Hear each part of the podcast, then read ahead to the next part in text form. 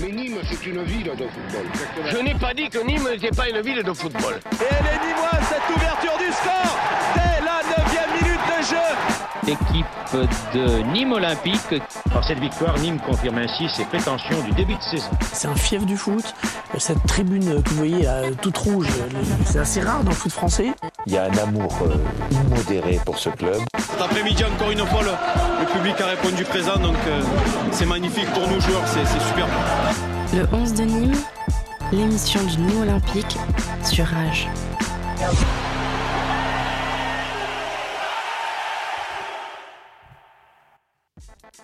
Bonjour à toutes et bonjour à tous. On se retrouve aujourd'hui pour un nouveau podcast du 11 de Nîmes, votre émission sur l'actualité du Nîmes Olympique diffusée désormais sur notre chaîne YouTube et que vous pourrez retrouver également sur Spotify, iTunes et Google Podcast et également sur le rage.fr. On peut nous retrouver également sur les réseaux sociaux, sur Facebook, sur Instagram, sur Twitter pour suivre nos actualités et celles du Hainaut. Aujourd'hui est une émission très spéciale puisqu'après Bernard Blacard, notre fameux coach qui nous avait accordé une interview, un entretien d'une heure et demie, c'est aujourd'hui ni plus ni moins que le président du Nîmes Olympique qui vient nous rendre visite en la personne de Rani Assaf, ici dans les studios du Rage. Je commence mon tour de table donc avec vous, monsieur Rani Assaf. Comment allez-vous aujourd'hui? Très bien, bonjour à tout le monde. Très heureux de, de vous recevoir. C'est votre première radio, comme vous venez de, de nous le dire. Première, oui. Donc on est très heureux de, de, pouvoir échanger avec vous durant cette heure qui va arriver. Donc c'est la, la, première fois donc, que, que vous accordez cet entretien et on va continuer ce tour de table avec toi David. Tu étais venu une fois dans le studio ici de Rage. Tu nous fais ce, ce plaisir de revenir pour euh, poser tes petites questions. Question, pardon, à Rani, euh, tu vas l'attaquer je, avec Ouais, tes, bonnes front. petites questions. euh, Je, je, je n'en doute pas. Comment tu vas? Ben, bien, et encore merci de, de m'accueillir à nouveau. Euh, bonjour Président. Bonjour. Euh, ben, écoutez, content d'être là et de pouvoir, euh, Échanger. de pouvoir échanger. Ouais.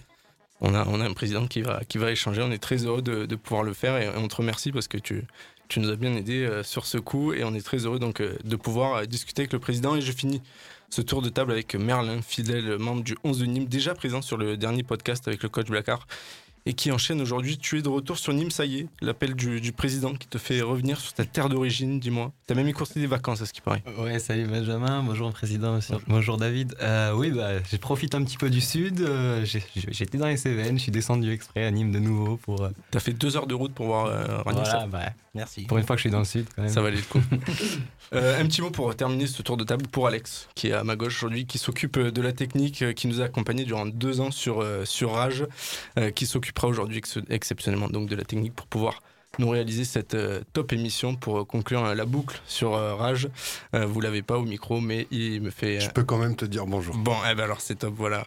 On est très heureux de, de t'avoir et merci encore une fois euh, pour ta confiance. On ne traîne donc pas et on envoie le jingle sommaire de l'émission. C'est parti.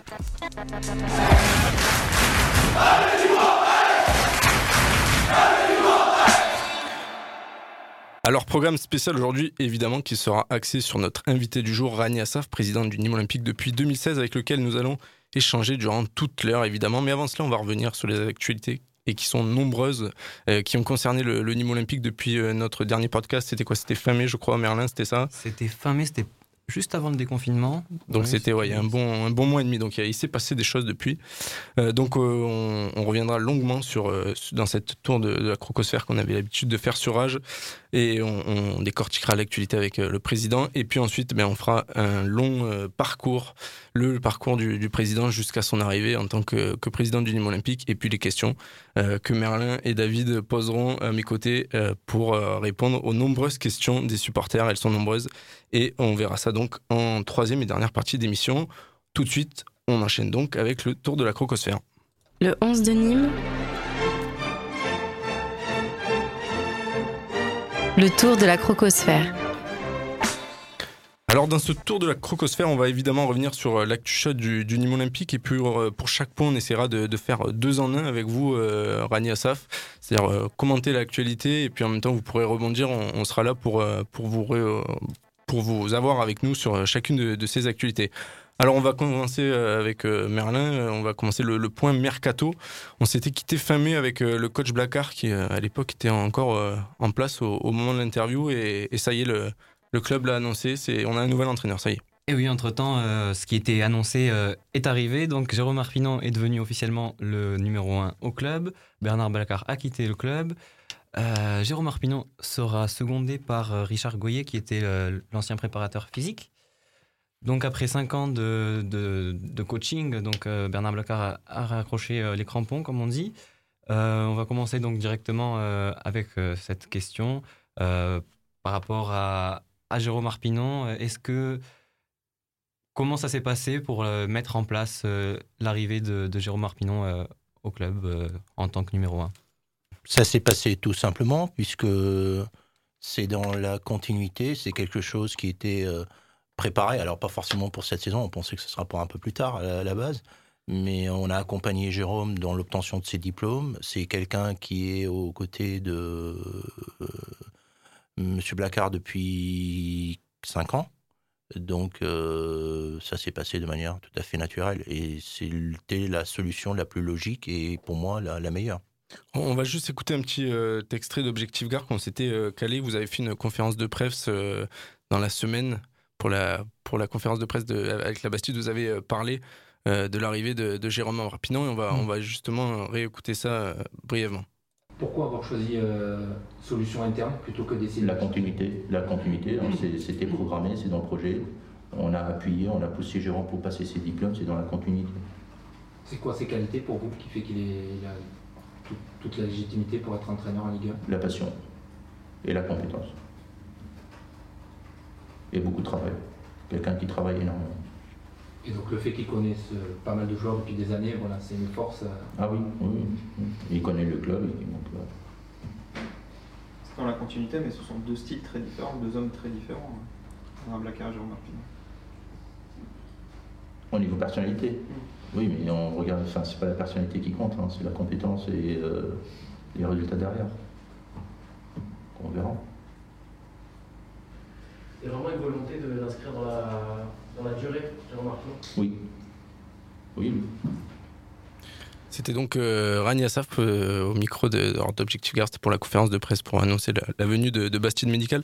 Vous le décrivez comme euh, passionné, c'est vraiment un choix vraiment par conviction, euh, cette arrivée de, de Jérôme Arpinon. C'est pour vous, c'était logique, c'était évident de, ce choix? Oui, c'était logique et évident parce que si on avait le moindre doute ou si on voulait amener un coach de l'extérieur, c'était le moment de le faire. C'est maintenant. Donc euh, c'est plus facile en fait de dire Bernard s'en va et son adjoint part en même temps et amener un nouvel entraîneur plutôt que de, prendre euh, Jérôme si on n'était pas convaincu que Jérôme est la meilleure personne à ce poste. Alors justement pour euh, revenir sur ce départ de, de, Bernard Blacard qui a quand même duré, euh, enfin, il y a eu des épisodes entre vous euh, qui ont duré pendant quelques semaines mm. sur euh, l'avenir du coach chez les pros. on a appris sur Midi qu'un intermédiaire du nom de Rafik Meni a joué un rôle de médiateur entre vous deux et on nous l'a présenté comme un directeur général délégué du club. comment est-ce que vous confirmez ces, ces propos-là? Est-ce qu'il y a eu ce rôle de médiateur joué par Rafik Meni entre vous deux? Oui, euh, j'aurais pas utilisé le terme médiateur. C'est lui qui a mené la discussion avec euh, Bernard. Euh, mais oui, je confirme, c'est le directeur général délégué du club depuis 4 ans. Sauf que les gens ne lisent pas les statuts. C'est parce que sur, par exemple, quand on consulte le site du Nîmes Olympique, on ne le retrouve pas dans la gouvernance du club. du coup, pour les supporters, on ne connaissait pas. Et on voulait savoir plus ou moins si, quelles sont ses missions, enfin, pour pouvoir comprendre comment s'organise l'organigramme du Nîmes Olympique. On voit souvent, je, pense à Pierre-François Hugues, qui est euh, votre euh, associé, on le voit souvent euh, sur le, bord de la pelouse, c'est des, personnes que, qui sont avec vous chez Free, on ne sait pas trop leur rôle réellement, est-ce qu'ils ont, ils vous aident vraiment au quotidien au, Nîmes Olympique, comment ça se passe? Non, c'est pas au quotidien, c'est Pierre-François que vous avez cité, c'est plus quand il y a des problèmes informatiques. D'accord. et Rafik, c'est mon homme de confiance qui me conseille et et qui se charge, on va dire, des missions délicates. On va enchaîner avec euh, le, mercato, le, vrai, celui qui intéresse euh, les supporters, les, joueurs évidemment. Euh, on va commencer avec bah, Birger Melling, un peu comme toi, Merlin Melling, c'était pas très très loin. Donc on, va, on va commencer avec son arrivée. C'est le premier Norvégien, Norvégien pardon, à jouer au, au Nîmes Olympique, c'est ça? Oui, c'est ça, c'est le premier Norvégien. Euh, on a déjà eu des Scandinaves. On avait eu euh, Nygard qui a, qui a- qui a su. Nos parents euh, s'en souviennent. Qui était Euh, danois. qui était danois. Et donc là, c'est le premier Norvégien. Il a été officialisé le, le lundi 6 juillet. Euh, c'est un latéral gauche de 25 ans qui était titulaire, euh, qui était titulaire à Rosenborg, qui est le, le grand club euh, norvégien. Il est aussi titulaire avec euh, la sélection de Norvège. C'est un, a priori un gros coup euh, de Reda Hamash. Le deuxième après Ben Raoult, on, on peut le dire. Euh, après- avant de vous interroger donc sur sa venue, Mm. et- etc., on va, on va écouter un- les premiers mots en français de, de Birger Birger. Melling, qui, qui a étudié le français quand il, est, quand il était à l'école et qui, Et il est plutôt bon. hein. qui est plutôt bon. Il est plutôt bon, on va l'écouter euh, rapidement. euh, Birger. Bonjour, je m'appelle Berger et je suis très content de signer avec Nîmes Olympique. Euh, J'ai euh, joué euh, l'ambiance euh, particulière du stade de Costière. À bientôt. David, tu, tu apprécies cet accent euh, de Birger Melling? Ouais, je l'avais appris à un LV3 aussi. Norvégien Oui. Le Ouais. Birger Melling donc, qui, euh, qui marque une nouvelle ère dans, dans le, le mercato nîmois. euh, un mercato donc, euh, où Reda Hamash prend de plus en plus euh, de place et c'est clairement son. Bon, allez, Oui. avec Et il prend même toute la place. hein. Il prend même toute la place, oui. C'était vrai- justement par rapport à, à ces, ces arrivées, on, on parlera tout à l'heure d'Andrés Koubas. Hmm. C'est vraiment euh, chez vous une volonté de, de changer totalement de, secteur? On, était plutôt sur un mercato euh, franco-français, on en parlait, je me souviens, il y a deux ans avec, euh, avec David. C'était plus un réseau axé sur des réseaux français, le championnat de France. Là, ça y est, on passe franchement un, cap avec des joueurs de, Rosenborg, de Scandinavie, d'Amérique du Sud. C'était un- une volonté chez vous? Alors, c'est pas du tout ma volonté à moi, c'est la volonté de Reda. Après, on part d'un constat, c'est que le problème du marché franco-français. Alors, quand on était en Ligue 2, euh, faire des mercatos franco-français quand on est en Ligue 2, ça peut marcher. En Ligue 1, avec les moyens qu'on a, euh, vous ne pouvez pas parce que euh, les joueurs français, même jusqu'en national, ils sont tous connus, ils sont tous suivis par tous les scouts de tous les grands clubs. Il faut vraiment avoir beaucoup de chance pour aller choper une pépite en national et l'amener au Nîmes Olympique. Et c'est là où il faut s'ouvrir, il faut aller se voir ce qui se passe ailleurs. euh, c'est euh, c'est un des moyens de grandir et de développer le club. Tout- D'où toute la, toute la structure que Reda est en train de mettre en place d'un point de vue scouting et euh, suivi euh, de joueurs étrangers et français. Mais c'est vrai que on n'a pas les moyens d'aller lutter contre euh, des clubs qui sont installés depuis 7 ans, 8 ans, 10 ans en Ligue 1, euh, qui ont des moyens financiers euh, beaucoup plus importants que nous, parce que euh, le- trading de joueurs est une réalité, et il y a quelque chose que parfois les supporters ne voient pas, c'est qu'il y a des clubs, ils touchent de l'argent sur tes joueurs 3 ans, 4 ans, 5 ans après les avoir vendus, parce que euh, il y a déjà les ventes qui sont étalées et payées sur plusieurs années, il y a les droits de suite, les 10%, 15%, 20%. Euh, après, vous avez les transferts internationaux, où là, vous êtes mécaniquement, en fait, en club formateur, vous touchez de l'argent. Et ça, aujourd'hui, Nîmes, on n'a pas un patrimoine qui vient du passé sur les, jou- euh, sur les, des joueurs qu'on a vendus par le passé. Je veux dire, avant que je reprenne le club, le dernier joueur qui a été vendu, c'était Bénézé. Voilà. Il n'y a, pas eu- il y a pas eu Cissé aussi Sur lequel on a pris. euh, Lequel euh, Euh, Djibril Cissé. Ah, peut-être, je ne sais pas. Jouffre, mais à part ça, oui, ça, sur les 15 dernières années, c'est vrai qu'on n'a pas formé de grands joueurs. Alors c'est un. Cissé. Vous ne le connaissez pas celui-là. Euh, Qu'est-ce qu'on enchaîne On enchaîne avec euh, l'arrivée de, de Baptiste René aujourd'hui également, Mmh. euh, puisque on avait euh, le, le club a essayé de, de refaire Paul Bernard Denis, mais malheureusement les, les espérances de, de Bordeaux en termes d'indemnité étaient bien trop élevées pour pour le Nîmes Olympique. Le choix s'est porté plutôt sur euh, Baptiste René, à un prix d'ailleurs euh, assez assez faible par rapport au nombre de, de saisons qu'il a qu'il a en, en Ligue 1. Très bon travail de Reda. Le casse du siècle. Aussi. Le cas du siècle. Ça on le verra l'année prochaine. Oh, on verra l'année prochaine. Il avait été acheté combien à Dijon euh, 4 millions de mémoire. Ah. 3, 3 ou 4 millions. Ouais, c'est ce qui se dit. ouais. Ouais, ouais. Et là, du coup, on serait sur des, du 500 000 Moins. Moins de 500 000. Avec des bonus après, selon le. Non, même pas. Une belle affaire. On conclut l'actualité, enfin, en partie l'actualité mercato avec la très probable arrivée alors d'André- d'Andrés Koubas. On va essayer d'avoir euh, voilà l'information. Je vois Raniasov qui, qui rigole. International paraguayen qui possède la nationalité argentine et qui évolue au club Atlético Talleres. C'est ça, euh, Merlin? Tu tu t'es meilleur euh, Avec l'accent argentin, ça ferait Tajeres. Talleres, tu vois, tu es meilleur que moi. Euh, un milieu de, de terrain présenté au- avec un profil proche d'un TJ Savanier avec d'énormes capacités de, de récupération. Là aussi, un transfert à l'indemnité approchant les, les 3 millions d'euros, même peut-être un petit peu moins, 2,5 millions, j'ai vu dans la presse argentine. Je- je- on n'aura pas de chiffres, vous, ne, vous ne direz rien. Euh, et, et où le Nîmes Olympique récupérait 100% des droits du, du joueur, puisqu'en Argentine, il y a des, des affaires de tierce propriété, c'est bien ça? Il paraît. Il paraît. on n'en sait rien pour l'instant. Euh, donc, d'après ce qu'on a pu savoir, son arrivée devrait se faire ce jeudi dans la matinée sur euh, Paris. Toujours rien? Vous êtes sûr qu'il y a des vols entre l'Argentine et Paris euh, jeudi? Ah, j'ai vu un Pas vol. sûr. Si, moi j'ai vu un vol entre euh, Buenos Aires et Amsterdam, avec escale à Paris. Vous êtes sûr? Ah On surveille les avions. Bon, on n'aura pas de réponse, on prendra ça peut-être comme euh, ce silence pour, euh, pour une réponse peut-être. c'est bon signe peut-être. Donc on espère euh, peut-être une euh, visite médicale sur Nîmes ou sur Paris, on n'en saura pas plus. Monsieur Assaf Alors, s'il y avait une visite médicale, elle sera à Paris. Ok. Voilà, c'est tout ce que je peux dire. Bon, donc c'est une info. Avec euh, signature derrière Ah bah si la visite médicale est positive, il y aura une signature derrière. Mais, Mais, mais vous nous avez pour un joueur euh, sur lequel on est en train de prospecter.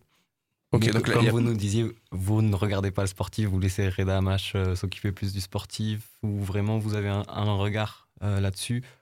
Euh, c'est des choses. En fait, vous entrez dans les discussions, par exemple, pour tout ce qui est sportif? Alors, je rentre dans les discussions euh, par rapport au financier. Alors, je m'explique. Euh, à un moment, on vient, on dit voilà, on veut six joueurs. On veut celui-là, celui-là, celui-là. et, et moi, j'essaie de les ramener à la réalité en disant bon, on peut en faire peut-être deux, trois. Et donc, il faut mettre des priorités. Aujourd'hui, c'est quoi la priorité On a envie de se renforcer à tous les postes. On a envie de doubler tout- tous les postes. Mais euh, parfois, en fait, la réalité économique qui fait qu'on ne peut pas tout faire. Donc, c'est plutôt dans ce sens-là. Par contre, moi, quand on me dit, à tel poste, on veut tel joueur et que ça rentre économiquement, je ne vais pas leur dire, ah non, mais j'aime pas son pied gauche. Moi, c'est pas mon boulot. Ça, c'est le travail. faut juste de qu'économiquement, ce soit cohérent Voilà. pour vous. ouais. En, Voilà. en début de mercato, vous dites par, par exemple à Reda Amash, je, je dis un chiffre au hasard, euh, tu as 5 millions, tu fais ce que tu veux. Non, Vous quand êtes- même pas. Non, non, parce qu'on regarde, oui, oui, oui, parce qu'il faut pas, euh, faut quand même regarder quand on dépense sur un joueur, est-ce qu'il y a une espérance derrière de pouvoir le revendre ou pas Euh, Et puis, est-ce qu'on va pas griller trop d'argent sur un joueur et ce qui nous empêche après de se garder une réserve pour euh, D'où Bernardoni, par exemple. Le choix de Bernardoni. Oui. De ne pas se griller un. Ah bah, Bernardoni, si on voulait mettre 7 millions ou 8 millions, on avait les 7 ou 8 millions. Par contre, on n'aurait pris que Bernardoni. Eh. Sauf que vous prenez que Bernardoni, bah, vous avez ne pas pouvez plus renforcer l'équipe à Mm. côté. On va, on va continuer donc euh, ce, ce point mercato euh, pour conclure euh, définitivement. Donc on est euh, mi-juillet, quoi, un, un peu plus même d'un mois de, de la reprise, puisque ce sera le, le, 20 le week-end du 23 août. Les postes sont quasiment tous doublés à plus d'un mois de la reprise, quasiment, peut-être remis en attaque. On rappelle que Nolan Roux a rempilé euh, pour une année, que Yacine Benraou s'est engagé pour trois ans au Nîmes Olympique, si je ne me trompe pas, pour 1,5 million d'euros.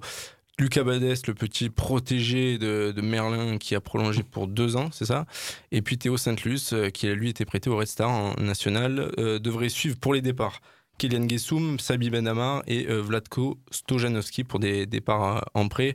Euh, David, on t'a entendu tout à l'heure, qu'est-ce que tu, tu penses toi, ce- de ce début de, de mercato Cohérent, intéressant? Il est intéressant, cohérent et, et prometteur. Après, après c'est le premier mercato d'une saison complète pour Reda Hamash. Mm. On a vu ce qu'il a, ce qu'il a accompli euh, et le discours qu'il a eu euh, à la trêve hivernale. Mm. Donc pour ma part, je suis assez optimiste. ouais. Euh, Président, pour, euh, pour terminer sur ce mercato, euh, encore un, voire deux attaquants et le, le mercato euh, nîmois serait bouclé. L'attaquant aujourd'hui, c'est peut-être pas la, la priorité. Vous laissez euh, peut-être euh, le, le mois de, de juillet, d'août pour euh, vraiment euh, avancer réellement. On parle de, de Youssef Belaïli, dont les, les émoluments sont assez élevés. Qu'en est-il sur l'attaquant? Euh, je dirais pas que c'est pas une priorité.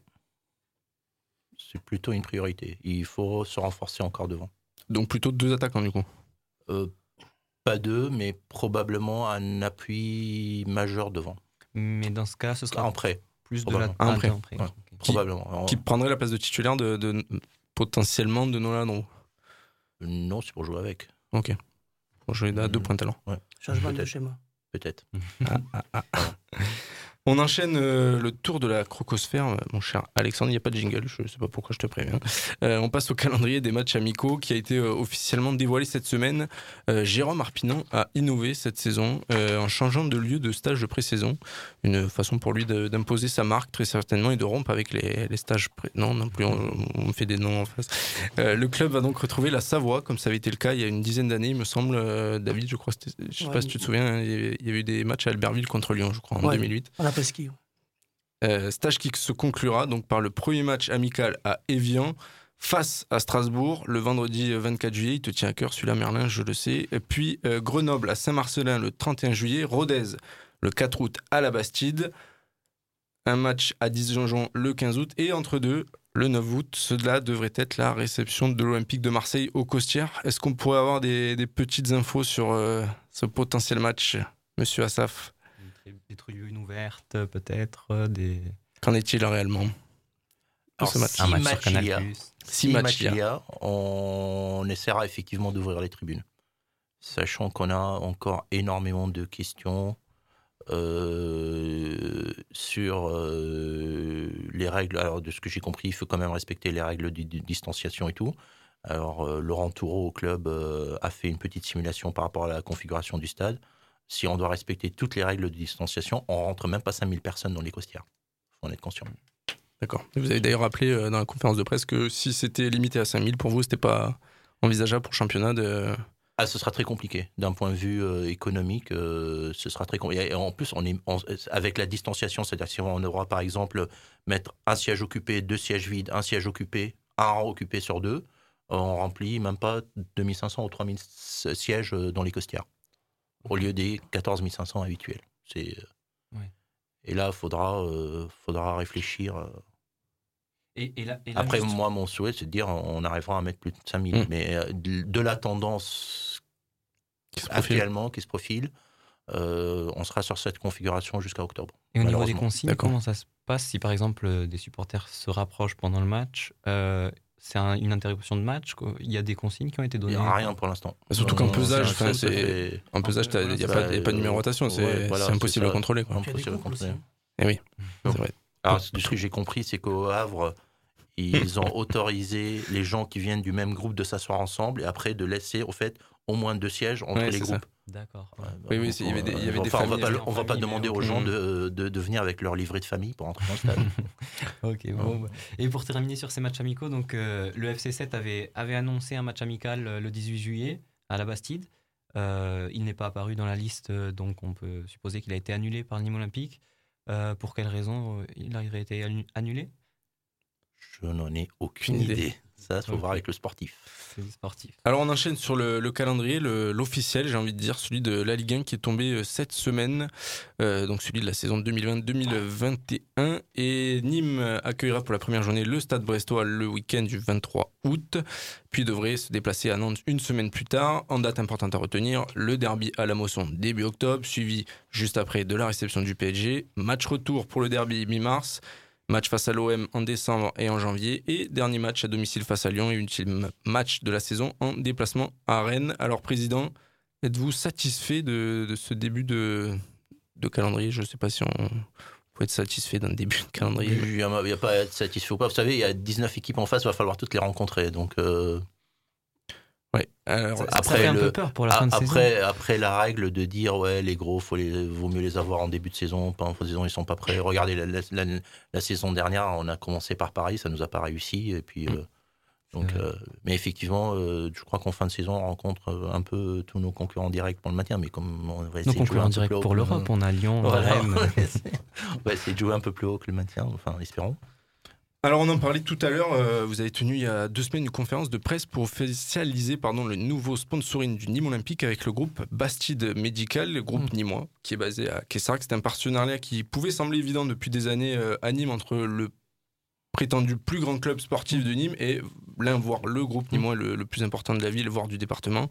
Euh, en quoi il vous fait passer un vrai cap par rapport à, à Hectare et qu'est-ce qui a vraiment motivé ce choix? C'est purement une affaire financière ou vraiment c'est le, tout le, global à côté avec l'attrait du, potentiel projet immobilier avec le, nouveau stade euh, C'était tout ça qui a favorisé ce, nouveau choix.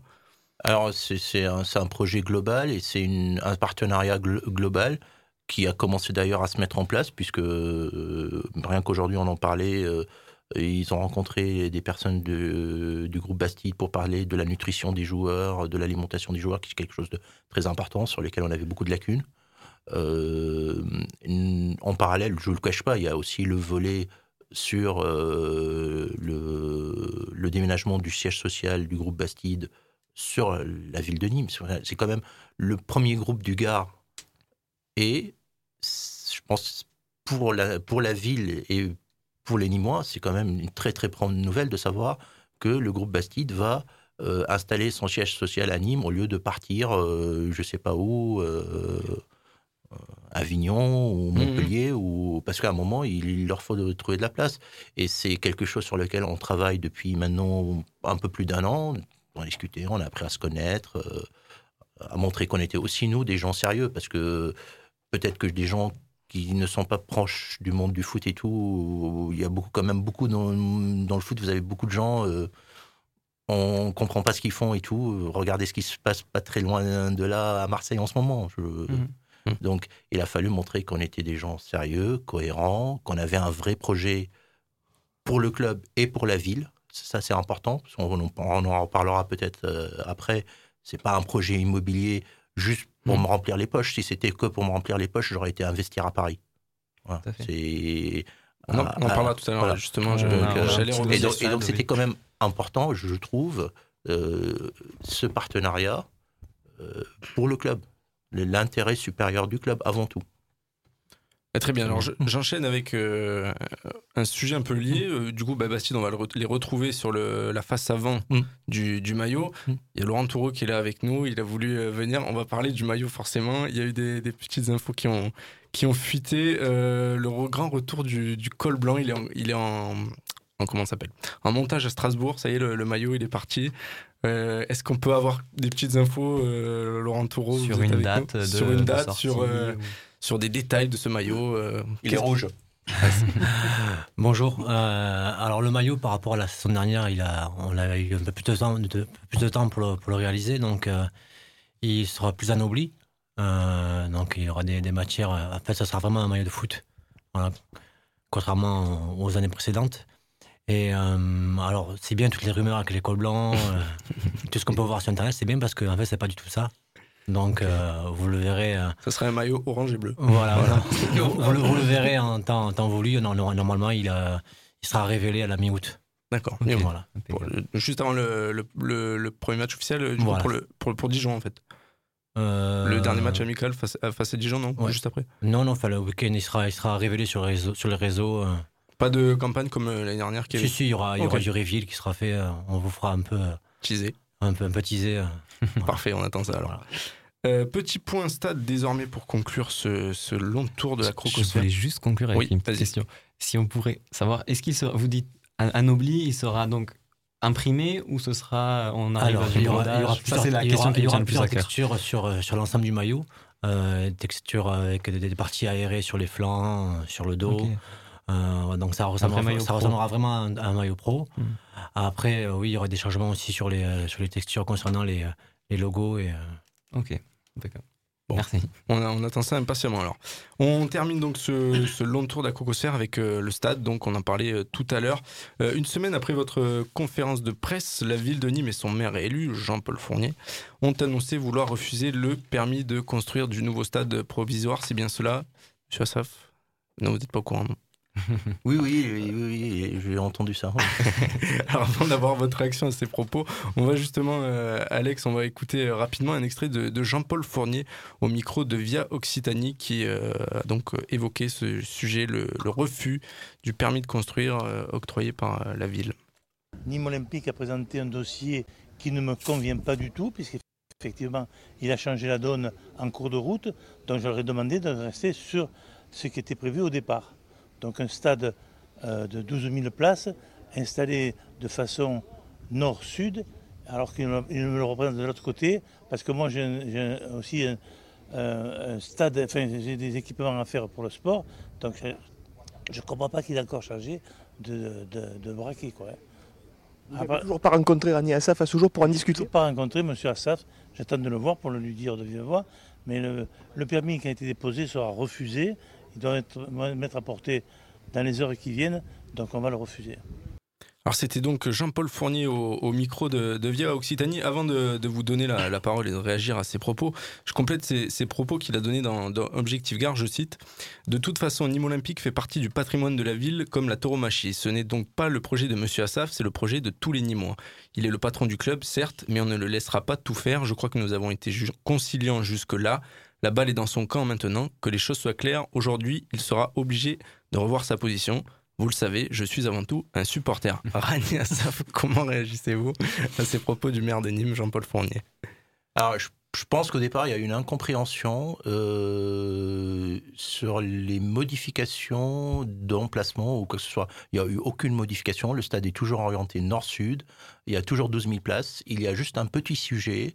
C'est que il y a une étude environnementale qui est menée sur le terrain que j'ai payée, moi personnellement, qui est obligatoire avant le dépôt du permis et qui a montré en fait qu'il y avait une zone humide sur ce terrain-là. Donc une zone humide qui est le long du Cadero. On n'a pas le droit de construire. Donc il a fallu juste décaler un tout petit peu le stade à gauche.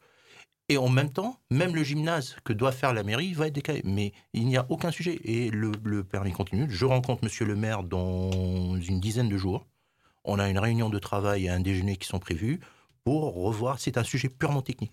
Donc il n'y a aucune, euh, aucun. Pour vous, pas, de, pas, de- pas plus de soucis que ça en fait Non, pas euh, plus de soucis que ça. C'est juste un sujet purement technique. Euh, après, on n'a pas pu rencontrer les services de la mairie pendant le confinement parce que euh, ils étaient occupés. Je le comprends, ils avaient beaucoup d'autres sujets et d'autres chats à fouetter. Donc là, on reprend le dialogue, on reprend le- les contacts. C'est vrai que nous, on a énormément avancé pendant ce temps-là de notre côté et euh, on a peut-être déposé le permis sans le- leur expliquer pourquoi on l'a déposé dans ce sens-là, enfin, avec ces modifications et ces décalages, mais c'est parce qu'on n'avait pas le choix. Alors juste pour rappel, euh, Mm. votre ancien directeur sportif Laurent Boissier est devenu le, le nouvel adjoint au sport de, de la ville de Nîmes. Mm. Euh, par rapport à, à tout ça, quand on entend euh, ces propos-là, on se dit c'est quand même un projet pour la ville qui est intéressant d'avoir un nouveau stade euh, de, de la part du club sportif, encore une fois, le, le plus important de, de Nîmes. Et quand on entend le, le maire de Nîmes tenir ces, ces propos-là avec euh, Laurent Boissier qui, qui est arrivé avec euh, Jean-Paul Fournier dans sa liste au sport, on, on se dit des fois qu'il n'y a pas une volonté de, de vous mettre un peu des, des bâtons dans, dans les roues de la part de, de la municipalité. Vous, com- comment vous voyez les choses vous, par rapport à ça? Non, je pense pas. Honnêtement, je, je pense pas. On travaille en bonne intelligence depuis un peu plus d'un an, depuis qu'on a signé le compromis de vente, enfin bientôt un an, euh, avec les services euh, d'urbanisme de la ville, avec les services de la préfecture. C'est un grand projet. Il faut quand même. euh, je, pense qu'il y a beaucoup de gens qui sont pas conscients. Aujourd'hui, sur ce projet, il y a déjà eu à peu près 2 millions d'euros de dépensés. Vous avez aujourd'hui à peu près 150 personnes qui travaillent à plein temps sur le- les deux projets, puisqu'ils sont, ils sont liés. Donc il y a le stade provisoire et il y a le projet du stade définitif. Et pour le club, c'est primordial, c'est essentiel. Enfin, il faut quand même se rendre compte, si on n'a pas euh, un nouveau stade et un stade provisoire qui arrive, le Nîmes Olympique n'a plus de stade pour jouer aujourd'hui en Ligue 1, en Ligue 2. Euh, juste une information, l'homologation en catégorie 1 des stades des Costières a expiré le 1er juin de cette année. Euh, on a eu une extension automatique de six mois à cause du virus parce qu'ils ne pouvaient pas réaliser les visites. On a un rapport qui a été fait par la fédération il y a un peu plus d'un an sur toutes les euh, réserves ou toutes les modifications qu'on doit apporter aux costières pour que les costières redeviennent aux normes, parce que les normes ont changé. L'homologation, elle est donnée pour 10 ans. Et, euh, et quand vous regardez, le rapport, il fait 25 ou 30 pages. Et il y a des modifications, on, s- on- on ne peut même pas les faire. Enfin, à un moment, vous ne pouvez pas casser le béton et reculer les murs du stade. Je- on a des vestiaires trop petits, on n'a même pas d'eau chaude dans le vestiaire des, des visiteurs, dans les lavabos, hein, plein, plein de petits sujets. Alors, il y a les petits sujets qu'on peut régler. Et aujourd'hui, on est dans une démarche de dire euh, à la fédération, à la ligue, on va faire un stade provisoire, et donc comme on va faire un stade provisoire, il serait dommage d'aller dépenser de l'argent dans quelque chose qui va être détruit dans 3 ou 4 ans. Ce serait de l'argent en plus public, parce que le club ne peut pas, il n'est pas propriétaire aujourd'hui des costières. On est- je ne suis pas propriétaire, le club n'est pas propriétaire des costières. On ne peut pas nous faire les travaux. Et ce serait dommage d'aller dépenser de l'argent public, on parle quand même de plusieurs millions d'euros, pour essayer de remettre aux normes les costières, alors que on espère aller jouer dans deux saisons, parce que l'idée c'est de faire encore deux saisons aux Costières et après d'aller dans le stade provisoire. Donc ce serait dommage de dépenser de l'argent public sur ça. Donc on demande aujourd'hui à la fédération d'avoir une dérogation pour continuer à jouer pendant deux saisons aux Costières, mais pour avoir cette dérogation, il faut montrer qu'on est des gens sérieux qui sont vraiment en train de faire ce stade provisoire. C'est pour ça que c'était important de déposer le permis, c'est pour ça que c'est important de leur montrer qu'il y a une vraie visibilité sur une sortie de terre de ce stade provisoire dans deux ans. Ok, Ok, on va, euh, on parle du stade justement et on va en profiter très brièvement avec euh, Merlin. Tu avais quelques questions toi par rapport à, à ce nouveau stade, très rapidement pour, euh, pour conclure ce, ce tour de la crocosphère. Oui, c'était au, au niveau de, par exemple, un des, des- des sujets qui reviennent souvent quand, quand on parle du stade, que ce soit au, au sein de la, de la mairie ou, euh, ou, ou des supporters, c'est la capacité. Mhm. Euh, quelles sont euh, les motivations qui vous ont poussé donc à une, une réduction du stade qui serait donc a priori de 15 000 places? Est-ce qu'on peut envisager des, des changements dans le projet où maintenant tout est bouclé, les, les plans sont, sont fixés? Et, euh, et enfin, si par exemple, euh, dans, si le projet est bouclé, euh, Mhm. dans 10 ans, est-ce qu'on peut euh, imaginer, le, le stade est, est prévu Avec une pour- extension une extension possible ou ce serait, c'est vraiment ce sera difficile, il faudra de nouveau détruire et reconstruire? Vous pensez pas, c'est- c'est- vous pensez pas qu'à Nîmes, il est, pour vous 15 000, c'est- c'est une jauge à Nîmes qui, qui ne peut pas être. Alors, je vais même vous choquer, c'est même trop. La vraie bonne jauge à Nîmes, ce serait 13 000. Alors, pour un tas de raisons, on va monter à 15 000. Mais la vraie jauge, elle serait à 13 000. Euh, Et justement, ça a été beaucoup critiqué ce, ce choix. oui, oui, mais après, moi, je, justement, conseille- je regarde la- la- les faits et la réalité. Euh, on a une baisse de fréquentation dès la deuxième année. On n'est pas les seuls. Justement, j'en parlais avec Laurent la semaine dernière, parce qu'on vient de recevoir justement la semaine dernière le rapport de la Ligue euh, sur la fréquentation euh, durant la saison, même si elle a été tronquée de la saison 2019-2020. Prenez un club qui est monté en même temps que nous, Reims. Reims, ils ont fait quand même une très bonne saison. Ils finissent ils européens. européens, ouais. Bah, malgré ça, moins 11% de fréquentation à Reims. Pourquoi? L'effet deuxième année. Et, et à, Nîmes, euh, pareil, du coup. Et à Nîmes, pareil, on est à 9%. On n'a pas joué le PSG, on n'a pas joué Montpellier. Peut-être qu'on aurait aussi eu un. On a joué les petites équipes, on va dire. On a peut-être eu un, Pas que une les petits, ouais, on, a, on, a quand même, on a quand même joué Lyon, euh, donc euh, on a fait Lille. euh.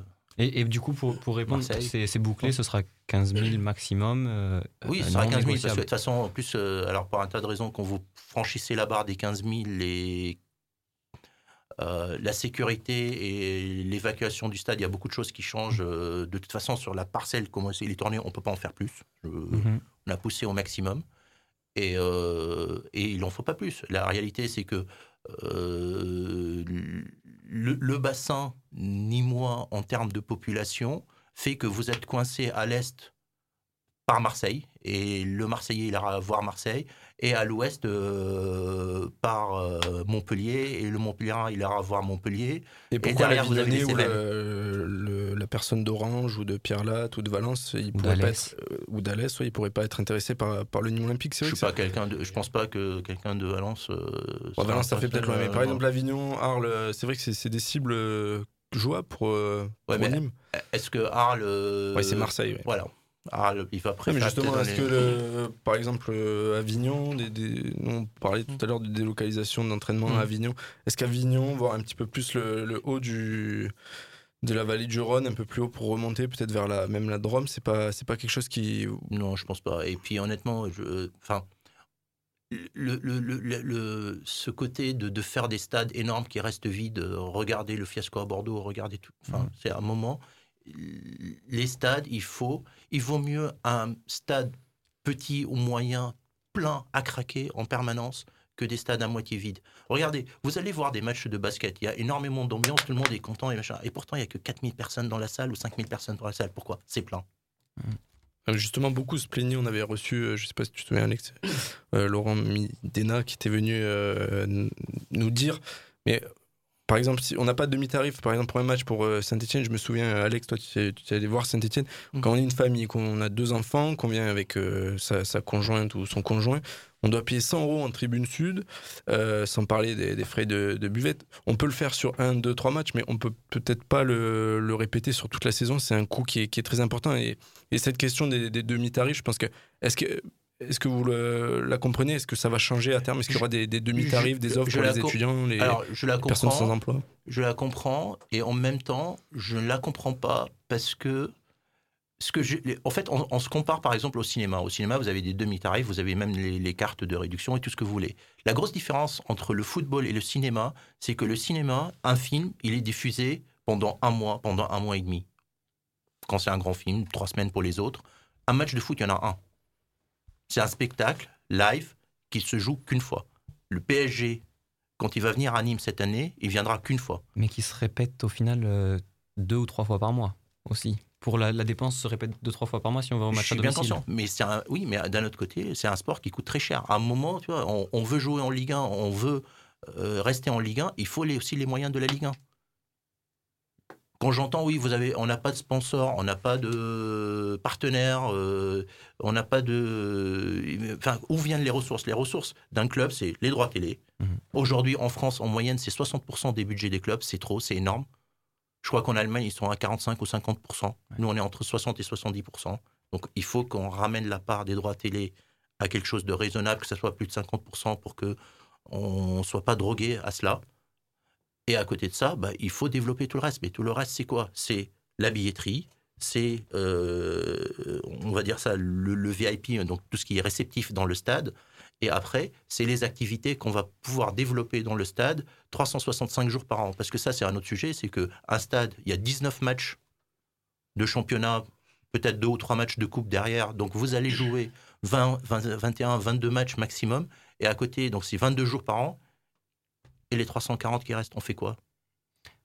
Il faut essayer d'avoir un outil qui génère des revenus pour le club tous les jours de l'année, y compris les samedis, y compris les dimanches, parce que c'est ces 5, 6, 7, 8 millions d'euros de revenus supplémentaires par an qu'on va pouvoir avoir qui vont nous permettre en fait de construire dans la durée et d'avoir un club qui peut espérer rester. Alors, on n'est jamais sûr à 100% parce qu'il y a quand même un aléa sportif. Vous avez des grands clubs avec plus de 100 millions d'euros de budget qui ont fini avec 3 points devant nous.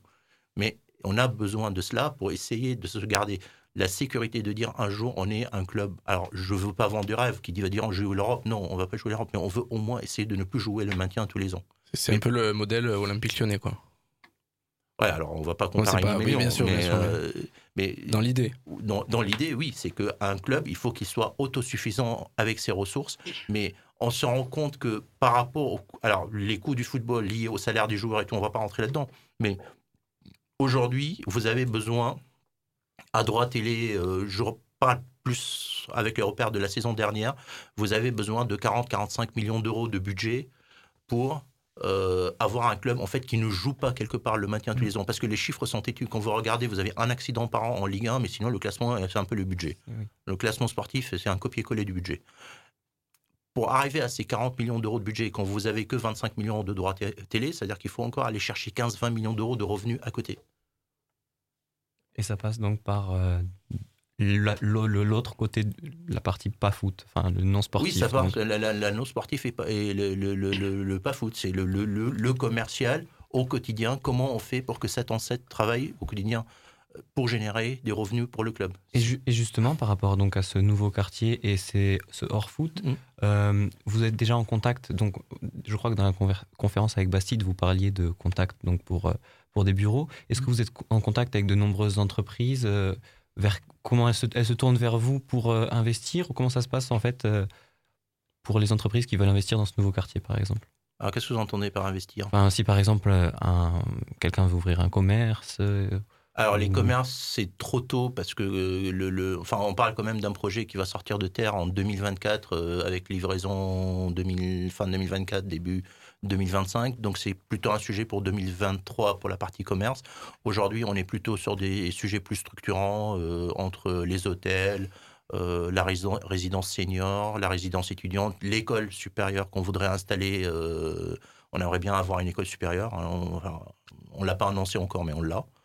Euh, il y a un pôle, tout petit pôle euh, en face de la polyclinique euh, pour développer, développer, développer des cliniques euh, pour les médecins et tout ça. Donc tout ça, c'est déjà bouclé. Enfin, c'est déjà bouclé. en- on a des sujets liés au futsal, par exemple. On- il va y avoir du futsal, il va y avoir du badminton, tout ça, c'est bouclé. Les bureaux, tout est bouclé quasiment. Les commerces, il n'y a rien qui est fait encore parce que c'est trop tôt. En plus, de toute façon, la, la partie commerce, on parle de restaurants et compagnie, c'est vraiment une toute petite partie. Euh, pareil, il y a euh, 400, lo- 400 logements qui vont être euh, développés. euh, euh, c'est en cours. euh, ils sont commercialisés à, peu près 50%. Donc, euh, donc ça avance. euh, et tout ça, vous êtes obligé de le faire parce que c'est ce qui va déterminer. euh, c'est un projet à 200 millions. euh, c'est pas moi qui mets les 200 millions. hein, à la fin, c'est les banques. hein. Et les banques, pour aller emprunter l'argent, faut avoir un dossier solide et une commercialisation, pré-commercialisation plutôt, qui soit assez solide. Messieurs, on termine ce très très long tour de la, crocosphère. On a très largement débordé, c'est très bien d'ailleurs, euh, avec le passage à la DNCG qui s'est conclu de, manière euh, positive pour le, Nîmes Olympique, puisqu'aucune mesure n'a été prise à l'encontre du club qui est libre de recruter à sa guise à la guise du président. Un petit mot de félicitations également au nouveau bachelier du centre de formation, le Nîmes Olympique, qui fait un sans faute, 100% de réussite, je crois, pour la deuxième année consécutive même euh, de mémoire. On fait une toute petite pause après donc ce grand tour de l'actu du Nîmes Olympique et on passe ensuite au cœur de l'entretien avec Rania Sav, président du Nîmes Olympique. A tout de suite. Salut, c'est Renaud Ripard, vous écoutez Rage et vous êtes bien sur l'émission Le 11 de Nîmes. L'émission du Nîmes Olympique sur Rage. Et on est de retour dans le 11 de Nîmes, euh, l'émission avec euh, aujourd'hui Rania Sav, président du, du Nîmes Olympique, euh, en invité spécial, le 11 de Nîmes pourrez retrouver pardon, sur Spotify, iTunes et Google Podcast. On enchaîne tout de suite avec cette deuxième partie d'émission. Avec euh, l'entretien donc avec Rania Saf, on va, on va revenir un petit peu avec euh, vous, euh, président, sur votre arrivée progressive au Nîmes Olympique. J'ai sauté en fait une partie, Merlin, tu avais raison. On va, on va arriver sur votre arrivée progressive malgré tout au, Nîmes Olympique et votre parcours quand même juste avant parce que on, on pense qu'on n'a on n'a pas eu trop trop d'infos sur vous. Vous êtes assez euh, secret, vous voulez pas trop vous, vous dévoiler, mais aujourd'hui vous, vous faites le choix de, de le faire sans rentrer dans, dans les détails. On avait eu euh, une enquête et un reportage sur Vanity Fair il y a, il y a six ans, vous avez certainement dû la, la voir, euh, d'un journaliste qui s'appelle Philippe Maton et qui avait fait une longue enquête sur vous en novembre 2014. C'était quelques mois après votre arrivée au, au Nîmes Olympique et où on apprend que vous êtes né donc à Beyrouth, au Liban, en 1974. Et euh, c'est là, est-ce que, est-ce que votre parcours, euh, voilà ma question, euh, votre parcours personnel a fait que vous avez euh, cultivé derrière ce culte du secret et aujourd'hui qui, s'efface un tout petit peu, vous êtes là avec nous aujourd'hui, on vous sent plus à l'aise dans les conférences de presse. Pourquoi ce, culte du secret et aujourd'hui, comment vous, vous l'abordez aujourd'hui? Alors, mon enfance n'a rien à voir avec un culte du secret ou quoi que ce soit. Aucun rapport. Euh, ensuite, c'est pas un culte du secret, c'est juste que je suis pas quelqu'un qui aime parler de moi, je suis pas quelqu'un qui cherche la lumière ou d'être dans les médias. Et je pense que c'est plus important en fait euh, le projet et ce que je réalise euh, que ma personne. Ma personne n'a aucun intérêt. Très bien. Juste moi par rapport à ça, c'est vrai qu'on on a des, des présidents, on pensait nous à Christian Perdrier ou à Jean-Michel Aulas qui étaient eux à l'inverse très omnipotents dans les médias, qui n'hésitaient pas à aller au, au front pour, euh, pour leur club. Vous, c'est pas du tout le cas. Est-ce que vous, des fois, vous dites je devrais un petit peu plus le faire pour euh, défendre mon club? Et à l'inverse, est-ce que des fois vous trouvez pas que c'est une bonne chose de, de pas trop se, se mettre en avant, justement? Je pense que la défense du club, je parle bien du club, se fait avant tout devant les instances euh, concernées et pas dans les médias. Je pense que même parfois dans les médias, c'est contre-productif. Euh, si on a pu sauver le club après l'histoire des matchs truqués, c'est pas parce qu'on en a parlé dans les médias, c'est parce qu'on a préparé une défense solide devant la commission d'appel. Sinon, le club il serait mort aujourd'hui. Alors on, on enchaîne avec euh, toi Merlin euh, sur la question du, du supporterisme euh, présumé de Rania Sav pour le PSG et son appartenance à, à la tribune Auteuil. Je sais que ça te tient à cœur puisque toi- toi-même Merlin tu, tu es étudiant sur, sur Paris. Euh, Vas-y, je te laisse poser ta, question qui, qui te mord les lèvres, je, je le sais. Non, mais c'est- une grande légende qui revient souvent et, et sur laquelle j'aurais bien aimé avoir un petit éclaircissement. Euh, on vous dit supporter du PSG, régulier des tribunes, de la tribune Auteuil. Est-ce que vous avez euh, fréquenté vraiment euh, Je oui, je fais des partie des supra oui. Ok, et donc ça avait suscité dans l'entourage, on va dire ultra, beaucoup d'espoir, on va dire, sur euh, on va faire n'importe quoi, on a, on a un, un Supra avec nous. Ah, donc vous êtes d'accord qu'ils font n'importe quoi voilà. Non, j'ai pas ça. J'ai dit, on a envisagé de faire n'importe quoi, mais justement, tout le monde s'est tenu au carreau. Non, co- comment vous voyez euh, bah, justement le, mouvement ultra et, et- et les Gladiators, sans peut-être rentrer dans, le conflit qu'on qu'on évoquera peut-être plus tard? Alors, ce que vous oubliez de préciser, c'est que j'étais dans les Supra il y a maintenant 30 ans. 30 ans. Le monde a changé en 30 ans. Il a énormément changé à tous les niveaux. La question qu'il faut se poser, c'est est-ce que les ultras ont suivi le changement? Mais est-ce que. Mais qu'est-ce qui vous a attiré justement dans. de- Parce que là, vous dites clairement que vous avez été avec les, les Supra Auteuil. euh, Il y a quelque chose qui a dû vous, vous attirer là-dedans, euh, justement. euh, Est-ce qu'il y a- Qu'est-ce qui vous a attiré dans, dans ce mouvement-là, qui était quand même un mouvement ultra, donc par, par conséquent? Pas tant ultra que ça. hein. Je... Enfin, les Supra, était Auteuil, hein. Les- c'était les gentils. Mais, le problème, mais, étaient euh, en ce, qui, face. ce qui vous plaît quand même entrer dans un stade, c'est un stade qui chante avec des gens debout. Ah, bien sûr, Ou- oui, la- l'ambiance est importante dans le stade. Mais ce qui est important, c'est que ça reste bon enfant. Et euh, que quelqu'un qui veut. Enfin, re- regardez, enfin, pr- prenez mon cas personnel. J'ai pas envie d'amener mes filles avec moi au stade. C'est quand même pas normal. C'est quelque chose qui n'est pas normal. Vous, avez peur de venir au costière avec vos, vos filles? Ah, je veux pas les amener avec, avec moi au, au stade. J'ai pas envie qu'elles entendent les insultes, les gros mots. euh, C'est non, non. Elles ont, elles ont moins de 10 ans. C'est pas quelque chose qu'un enfant de moins de 10 ans doit entendre. Et vous pensez que à terme, ça peut. Un stade pourrait être sans gros mots? Il le faut. Il le faut. Le monde a changé. Il le faut. Regardez tout ce qui se passe autour de nous sur euh, l'homophobie, euh, le sexisme. euh, À un moment, la société a changé et il faut que le mouvement des, des ultras accepte et suive ce changement. On ne peut pas aller à l'encontre de l'évolution de la société. Le stade n'est pas un, un défouloir. Et pas un défouloir, exactement. Et, et, et, et- et c'est pas dans le stade qu'on règle les problèmes de frustration de la société, clairement. Alors, on, va enchaîner sur euh, votre parcours personnel. Nous, ce qui nous intéresse évidemment, c'est votre relation au Nîmes Olympique, mais on ne peut pas euh, squeezer évidemment votre ascension avec euh, Free et Xavier Niel que vous rencontrez à la fin des années 90. Euh, très brièvement, est-ce qu'on peut avoir un petit mot sur, sur ce parcours très rapide chez Free? Non, ma, c'est- ma question est mal posée. Je, je vais, je vais la continuer. Vous arrivez en, en 2008 euh, à Montpellier, c'est ça, pour, euh, pour Free Pour vous installer à 2009. 2009 Enfin, Et c'est durant cette période, donc entre 2012 et 2013, je suis allé voir sur le forum tout à l'heure, 1937, où vous dites avoir rencontré Jean-Marc Conrad parce que vos enfants étaient dans la même école, c'est bien ça? Oui. Et de là, donc, la question que nous, on s'était posée, c'est là que vous avez rencontré euh, Jean-Marc Conrad, c'est là qu'il vous a expliqué ses intentions, lui, pour euh, le Nîmes Olympique et de vous faire rentrer potentiellement dans, dans l'actionnariat du, du club. Je vous vois hésitant. Enfin, je suis pas sûr qu'il m'ait expliqué ses intentions réelles. Mais c'est, mais c'est durant cette période qu'il vous Voilà, a convaincu C'est de- comme ça que je me suis retrouvé embarqué dans l'aventure. oui. Embarqué. Oui.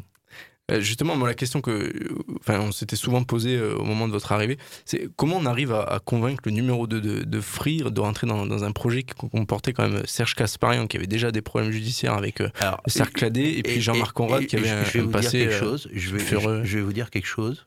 Je ne savais même pas qui c'était. Et j'ai fait une grosse erreur, c'est que d'habitude, quand je rencontre quelqu'un, je fais comme n'importe qui, je vais taper son nom sur Google. Et là, je l'avais pas fait. Je sais pas pourquoi. Et c'est mon ex-compagne qui, euh, une fois que c'était fait, etc., et tout, elle me dit, mais tu te rends compte avec qui tu t'es associé? Je lui dis, bah, quoi Et voilà, mais je ne le savais pas. Je... Justement, c'est. J'ai été naïf, hein, je, je- je l'admets. hein. Mais c'est, Jean-Marc Conrad qui vous a vraiment euh, convaincu dans, dans ce projet. Oui, quoi. et à l'origine, euh, je devais euh, juste être au conseil d'administration. Euh, moi, j'étais curieux de voir comment ça fonctionnait. Les, les- enfin, j'ai toujours été du côté des supporters. Et là, j'avais une opportunité de voir comment fonctionnait en fait un club de foot professionnel. Donc, j'étais plus par curiosité. Et lui, ce qu'il m'avait dit, c'est que il voulait euh, vendre la Bastide pour utiliser l'argent en fait pour le développement du club. Voilà, c'est ça, c'était le, le- le- le sujet. Et donc, il me dit, voilà, machin, euh, on garantit un loyer de temps. Donc, moi, je regarde, je lui dis, bah, écoute, moi, de toute façon, je cherche à diversifier mon patrimoine, à investir dans la pierre, comme tout le monde, hein, j'ai envie d'investir dans la pierre. Donc, OK. Bon, il a oublié un petit sujet, c'est que sur le club, il y avait je ne sais combien de millions d'euros de subventions entre la région et la mairie et que la Bastide, c'était pas vendable. Hmm. Et le truc que j'ai découvert derrière, c'est que l'argent de la vente de la Bastide ne devait pas servir au développement du club, mais plutôt à payer l'achat du club. Donc concrètement, c'est ce qui devait servir à payer l'ancien propriétaire du club. Il n'avait pas les fonds propres Ah, pas du tout. Il avait Et- pas un et- et c'est grâce à- Et, et- je dire au-delà, il n'a pas, lui et l'autre, Casparian, ils n'ont oui. pas mis un centime dans le club. Ils n'ont pas mis un centime. Et vous, du coup- ils n'ont pas donné d'ailleurs un centime à Gazo. Ouais. Et vous, vous êtes, vous arrivez en tant qu'actionnaire minoritaire, Mm. euh, donc avec Enfin, mi- l'en- mino- mino- minoritaire à 49%. Ok. Et 2 millions d'euros de compte courant. Ok. Et donc euh, voilà, mais vous, vous n'avez pas l'intention de diriger un club. Là aujourd'hui, vous êtes numéro un. euh, vous êtes pris au jeu ou c'est le, c'est le fait que- Non, mais j'ai pris conscience que un club de foot, soit en tant qu'actionnaire, on le dirige, euh, soit on n'est pas actionnaire. Ça peut pas marcher. Un, un club où on est juste actionnaire et que c'est quelqu'un d'autre qui dirige dans un club de foot, ça ne peut pas marcher. Regardez tous les exemples euh, des autres clubs en France où l'actionnaire s'occupe pas de son club. Donc on n'aura plus de président salarié, on aura Jamais. toujours. ok. Plus jamais. Plus jamais. Pour vous, c'est incompatible aujourd'hui après l'épisode Christian Perdrier ou Clairement. Jean-Marc Conrad? Oui, clairement. Vous avez peur de découvrir des, des choses que vous ne maîtrisez pas euh, Ah oui, oui, non, c'est euh, un club, euh, peut-être dans 10 ou 15 ans, quand on aura de nouveaux moyens financiers, etc., avec probablement une vraie structure, avec un directoire, directoire pour la gestion du club. Mais aujourd'hui, non, clairement non. Ju- Justement, pour, euh, pour rebondir sur, euh, sur cette euh, implication au niveau olympique, justement, alors c'est pas trop notre cas euh, chez nous, mais on était obligé quand même de, de le, de le préciser. Ce qui fait fantasmer, entre guillemets, beaucoup de supporters de- depuis le début de votre arrivée au, au niveau olympique, c'était ce fameux projet immobilier qu'on parlait Mm. à la Bastide, qui était une rengaine chez certains euh, euh, supporters. Euh, Bon, vous avez plus ou moins répondu là, à cette Mm. question, hein, mais, mais est-ce que vous comprenez cet acharnement et, et qu'est-ce que vous avez à répondre à toutes ces attaques sur une préposée absence totale d'implication pour l'Union olympique? Bien que, à titre perso, pour moi, les résultats parlent, mais qu'est-ce que vous aurez à répondre à, à tous ces gens qui euh, vous disent Rania Saf n'en a rien à faire du Nîmes olympique Est-ce que vous avez une idée de combien j'ai dépensé depuis le début dans le club? 12 millions d'euros. À perte. Je sais pas si à perte, mais aujourd'hui, ce que j'ai mis dans le club, voilà, ce qui est sorti de mon compte en banque, qui allait entre le rachat de, des titres de, de gazo et ce que j'ai mis. Aujourd'hui, je dois avoir pas loin encore de 7 ou 8 millions d'euros de compte courant. C'est-à-dire que moi, j'ai prêté de l'argent au club, notamment l'année de la montée, parce que l'année de la montée, pour aller euh, faire le mercato, pour aller structurer le club, euh, il a fallu remettre 5 ou 6 millions d'euros. Donc, euh, donc si j'avais pas l'implication, euh, pourquoi je on- ferais on ça pourrait vous répondre que sur 200 millions, 12 millions, c'est une goutte d'eau. Et si par exemple sur le Mais les de- 200 millions, c'est pas quelque chose que je vais gagner. C'est les 200 millions qu'on va dépenser. Je, je vais la faire. En fait, je, je vais la faire. C'est c'est quoi l'histoire des 200 millions? Le nouveau stade va coûter à peu près entre 55 et 60 millions d'euros. Le stade provisoire va coûter à peu près un tout petit peu moins de 10 millions d'euros. Donc aujourd'hui, les besoins du Nîmes olympique sont de 70 millions d'euros.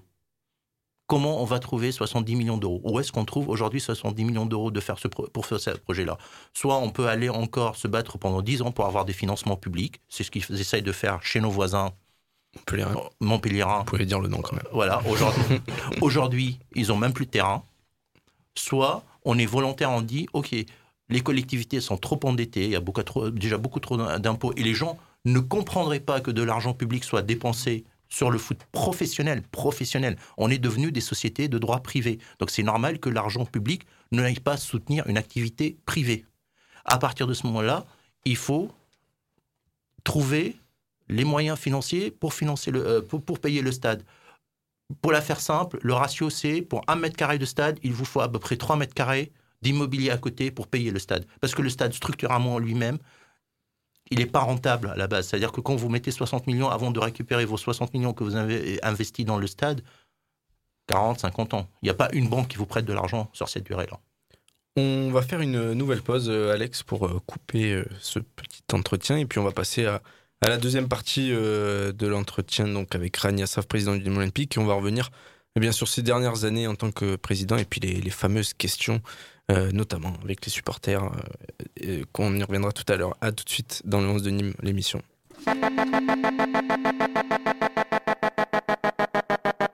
Le 11 de Nîmes, l'émission du Nîmes Olympique sur Rage.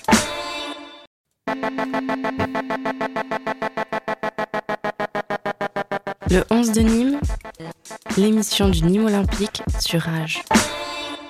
Et on est de retour donc dans le 11 de Nîmes avec Rani Assaf, président du Nîmes Olympique. 11 de Nîmes que vous pourrez retrouver ce podcast sur YouTube, Spotify, iTunes et Google Podcast, podcast et sur le rage.fr. Alex me confirme. Euh, rapidement, on va passer donc à cette troisième et dernière partie.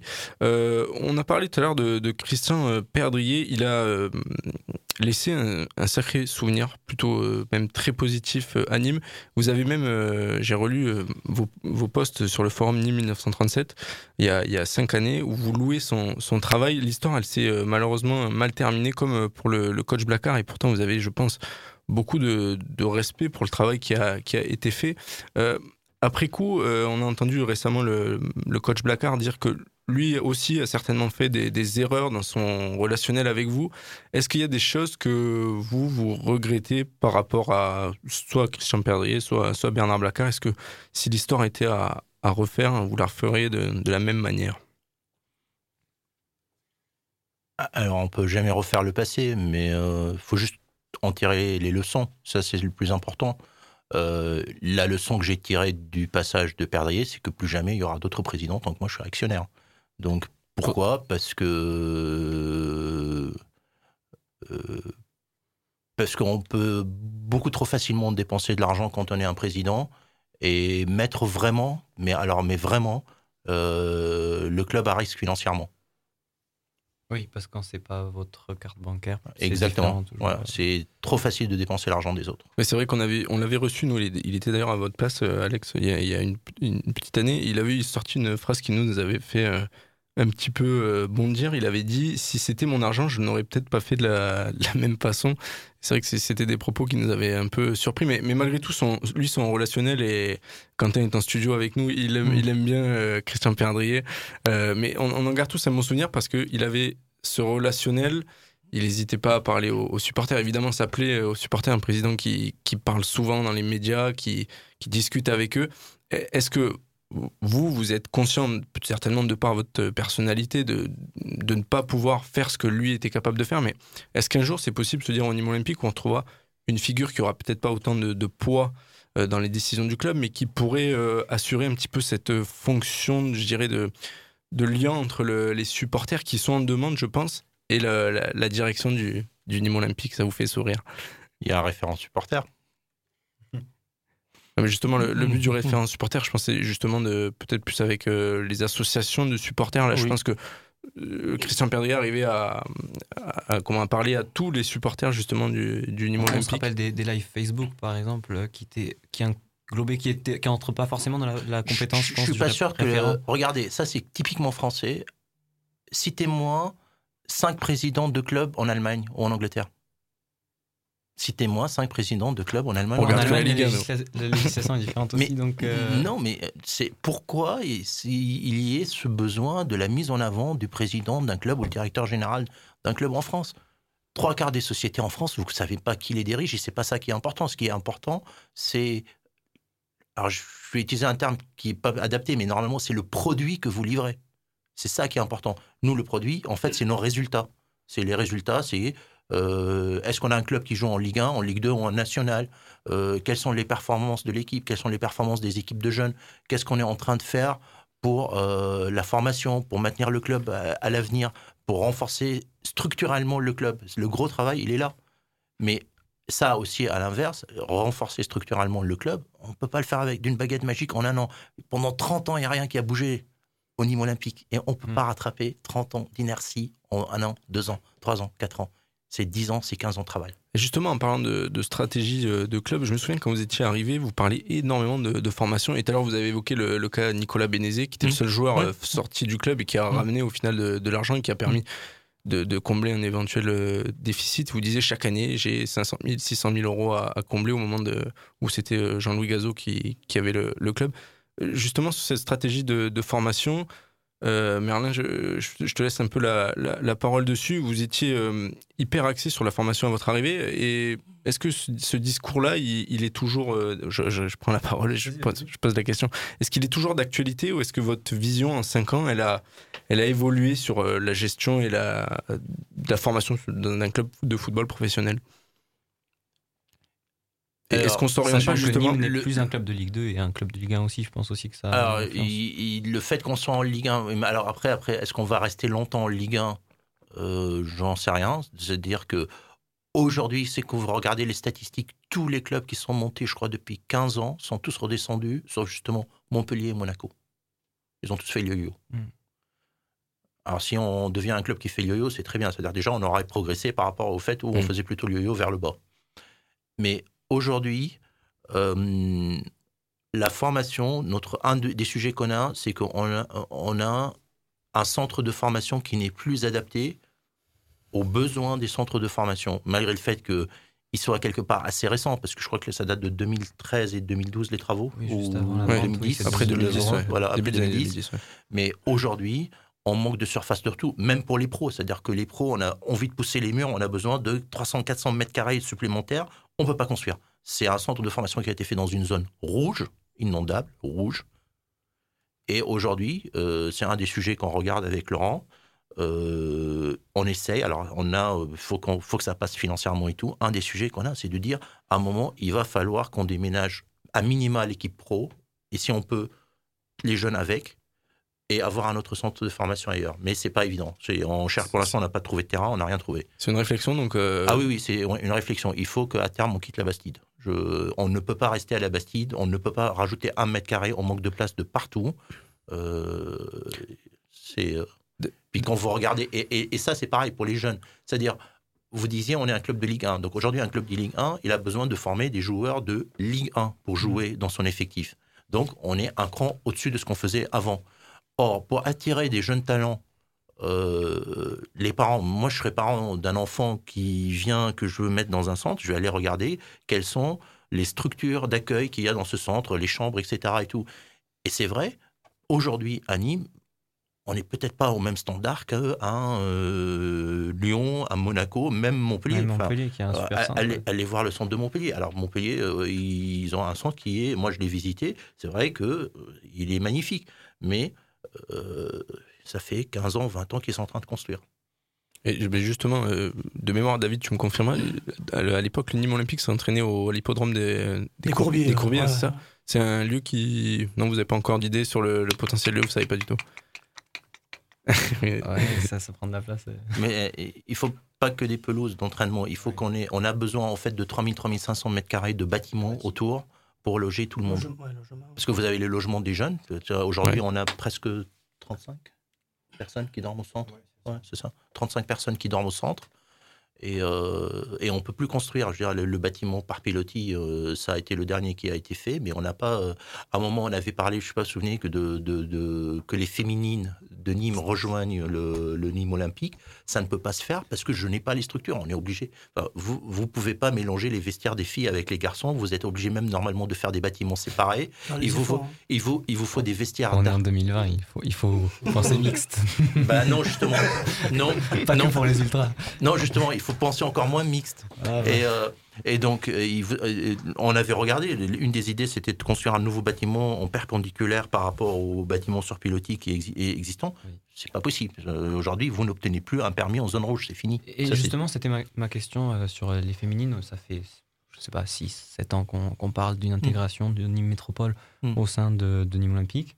Pour l'instant, donc, c'est pas à l'ordre du jour parce que ça c'est pas Ça a possible. été évoqué de, de nombreuses fois, là, la fusion. Oui, aujourd'hui, c'est pas à l'heure du jour parce que je n'ai pas les structures pour les accueillir. Je n'ai pas les structures. Et si Mais ça devait ouais. intervenir, ce serait C'est le sens de l'histoire. C'est le sens de l'histoire. Tous les clubs professionnels sont. euh, euh, Il y a même des débats de savoir si c'est pas la ligue de football professionnel qui va ré- récupérer à terme la gestion des, des- du football féminin pro. Mais donc à terme, ce sera peut- peut-être même quasiment une obligation en fait de. Probablement. Mais justement, il faut le préparer. Mais pour ça, il faut. il- Enfin, on a besoin. On a un problème à la Bastille de place. On a clairement un gros problème de place. On n'a même pas une salle de presse. C'est vrai. Et on se bat tous les ans pour avoir les. Tu vois, entre, le, entre les costières et le centre de formation, on se bat tous les ans. C'est enfin, surtout Laurent qui se bat pour euh, aller gratter les points à droite et à gauche pour avoir la licence club. Il faut savoir que la licence club, si on ne l'a pas, c'est 5 millions d'euros sur les droits télé qui partent en fumée hein, pour nous. Mmh. On vous donnera quelques mousses si vous voulez en partant pour l'insonorisation à, à la Bastide, ce sera utile. Euh, je continue cet entretien. Alors, j'avais décidé de faire euh, remonter le, temps Mmh. et euh, je, je voulais évoquer le, eh bien l'évolution de votre présidence. Euh, vous arrivez donc en juin 2016, si je me trompe pas, juste après le, le maintien des moins 8 points. Euh, S'ensuit la saison où on finit cinquième de mémoire. Sixième. Cinquième, oui, sixième, Sixième. pardon. Et la, la saison d'après, donc, où, où Nîmes, 13e budget de mémoire, monte en Ligue 1 en finissant euh, deuxième. Juste un petit mot par rapport à, à ça. Euh, Est-ce que vous, dans votre euh, idée de, de projection de, de futur au Nîmes olympique, c'était quelque chose qui vous, c'était quelque chose qui vous semblait au final euh, logique cette cette montée, c'était dans vos plans à peu près cette. Honnêtement, ouais. Et euh, tout à l'heure, vous nous disiez, parliez de yo-yo entre Ligue 1 et Ligue 2. Ouais. Pour vous, le club euh, de Nîmes est destiné à faire le yo-yo? C'est un club qui, peut, qui a le potentiel pour arriver, rester en Ligue 1 Ou vraiment c'est quelque chose qui est inenvisageable en, en étant honnête, sincère? Parce que Aujourd'hui, mais. euh, à terme, c'est tout le but du projet. Je veux dire, si on y passe des heures et des heures, le, le- le projet du stade et tout, c'est d'avoir les moyens pour dire on a un club qui peut rester de manière pérenne en Ligue 1, de par ses rev- revenus. Euh, mais en attendant, aujourd'hui, avec nos revenus, notre budget actuel, alors même si le budget cette année il va dépasser les 40 millions d'euros, mais c'est parce que les droits télé aussi ils ont augmenté en parallèle. Euh, non, clairement, statistiquement, je regarde les stats. On peut essayer, hein, on peut essayer d'être meilleur que les autres. euh, à un moment, il y, a- des clubs qui structurellement n'ont pas plus de revenus que nous. Je prends un, club comme Angers, Lorient, ils n'ont pas structurellement plus de revenus que nous, mais ils ont un vécu sur le trading qui leur permet aujourd'hui d'être là où ils sont. Et c'est dur de venir aujourd'hui les concurrencer de zéro. C'est-à-dire que le train de rentrer dans le jeu du trading, il est déjà passé. Et est-ce qu'on arrivera à le rattraper? C'est toute la question. Donc la, la vraie, parce que là je rebondis par rapport, on en parlait tout à l'heure, la vraie arrivée de Reda Hammach, c'est aussi euh, donc euh, de passer dans cette, euh, cette politique de, de trading à terme, d'avoir euh, ensuite sur plusieurs années des joueurs qui peuvent euh, vous rapporter Oui, à côté. C'est parce que de- un petit club comme nous, parce qu'on reste un petit club en Ligue 1, un petit club comme nous ne peut pas s'en sortir sans ça aujourd'hui. Moi, j'aimerais bien qu'on fasse toute cette partie de trading. Mais pour ça, il faut qu'on aille chercher nos 8 millions à 10 millions de revenus ailleurs. On va passer sur euh, la troisième et dernière partie qui, devait être la troisième partie, mais qui va être du coup la, quatrième. Euh, on va revenir sur euh, bah, les questions qui se posent. Il y en avait déjà beaucoup, mais les, questions qui se posent à l'heure actuelle. Et on va revenir sur le, mercato nîmois de, de l'été 2019, qui a évidemment énormément fait jaser et qui a été certainement l'un des points de conflit entre Bernard Blacard et la direction et son, son directeur euh, sportif euh, de l'époque. Mercato qui a vu une grosse quinzaine de départs pour un homme d'arrivée beaucoup moins euh, important. Euh, après coup, est-ce que vous reconnaissez une, une erreur de stratégie sur euh, ce mercato de la part euh, du club dans son ensemble, hein, tant, euh, tant, tant vous que le coach, que le directeur euh, sportif? Oui. Oui. Et pourquoi justement? Si, si demain vous deviez refaire, ce serait moins de ventes, plus d'achats C'est déjà peut-être préparé le mercato. Le vrai sujet, là, c'est que le mercato n'a pas été préparé, n'a pas été anticipé. Ça a été le, le point de rupture avec euh, Laurent Boissier. Entre autres. Et justement, de, on, a, justement ben, je voulais enchaîner, c'est parfait. Euh, durant ce mercato, euh, sans dénigrer ce que Laurent Boissier a fait dans le passé, parce Mais que je le dé- dénigre pas, parce que lui, il découvrait plus que moi, euh, euh, comme moi. C'est-à-dire que c'était une nouveauté pour lui et pour moi. On savait, tout le monde disait, on, a- on sera attaqué, on sera attaqué. Euh, mais à un moment, il fallait fermer la porte. Et lui, le coach, même le coach, hein, parce que il y a des joueurs où moi j'ai dit, il faut pas qu'ils partent, et qui disaient qu'il fallait qu'ils partent. Le coach? Oui. Choub Boenga Ouais. Voilà.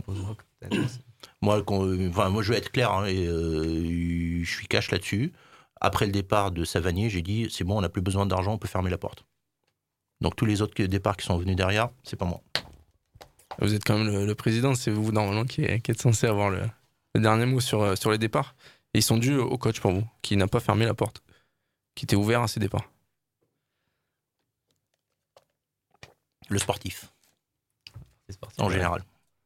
Eh ben, Mais je- on n'avait pas besoin de l'argent. Alors, honnêtement, par contre, à l'inverse, on ne l'aurait pas fait. euh, on serait pas loin de la faillite aujourd'hui. Parce que ce qui nous a permis euh, de traverser cette crise euh, sans trop de casse et qui nous permet de continuer à investir et faire un mercato Mhm. cet été, c'est les à peu près 8 millions à 9 millions d'euros d'écart entre les ventes et les achats de la saison dernière. Et parce que sans ça, on ne pouvait pas prendre un seul joueur cet été. Parce que justement, contrairement à d'autres clubs, on n'a pas ce euh, passif de euh, d'argent qui tombe sur la deuxième, troisième année, quatrième année de vente ou les droits de suite, et- etc. Ouais, pour, par rapport à ça, petite parenthèse, Mmh. Ouais, l'autre jour, je regardais euh, la conférence de presse de, de début de saison de Laurent Nicolin. Bon, euh, je sais pas pourquoi je regardais ça. Et je regardais donc ça, et euh, il disait cette, cette saison, il s'inquiétait pas du tout pour, euh, au niveau des finances du club. Et euh, par contre, sur l'année, dans, dans deux ans, donc il pense que ça va être très compliqué pour, pour le MHSC euh, financièrement. Sur la saison prochaine, il avait dit, je crois. Je crois Enfin, qu'il c'est- disait la saison pas celle qui vient. arrive, celle d'a- d'après. Non, je êtes bien informé sur les propos de. Laurent Nicolas, messieurs. Non. Ouais, bon, bref, du coup, ouais, au niveau des, des échelonnements, euh, on voit que. Ah non, aujourd'hui, on a euh, un vrai sujet, mais tous les clubs, hein, on en parlait tout à l'heure. C'est euh, la question, c'est pas de savoir si on va ouvrir avec 5000 spectateurs ou 2000 spectateurs. C'est que à l'arrivée, si vous jouez pas devant vos 13 000 spectateurs, c'est 5 millions de revenus et qui sont en fait de la marge pour le club qui ne vont pas rentrer dans la- les caisses cette saison. C'est euh, donc vous avez quelque part effectivement une augmentation d'un peu plus de 10 millions d'euros des droits télé, mais vous avez déjà mangé la- euh, 5 millions euh, parce que vous pouvez pas accueillir du public normalement dans le stade. C'est bon, tu as... David, tu voulais dire un Ouais, petit je voulais, euh, deux petites choses. Tu, Rani, tu as comparé, tu as parlé du club d'Angers tout à l'heure. Hmm. Je crois de mémoire qu'ils ont vendu entre 50 et 60 millions en 5 ans. Hmm. Ça a commencé par Toko et Cambi, je crois. Ouais. Et, Adélaïde. euh, Et Adélaïde en dernier. Donc euh, c'est vrai que le comparatif, euh, on a un gros passif là-dessus. Oui, ouais. oui, oui, et on, on part de zéro. On Ouais. part de zéro.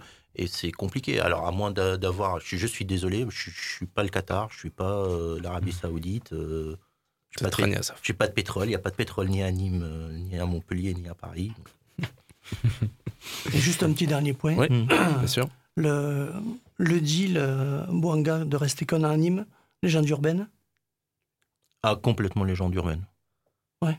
Ah, je, complètement, non, c'est juste pour. euh, on avait cru comprendre dans le milieu des super. Encore une fois, légende urbaine que euh, il avait été promis à, à Denis Bonga de rester un an à Nîmes, enfin de le faire venir de Lorient, Mhm. de le faire jouer un an à Nîmes, et après il aurait été libéré. Donc c'est c'est fou. Bah, sinon, on l'aurait fait signer qu'un an.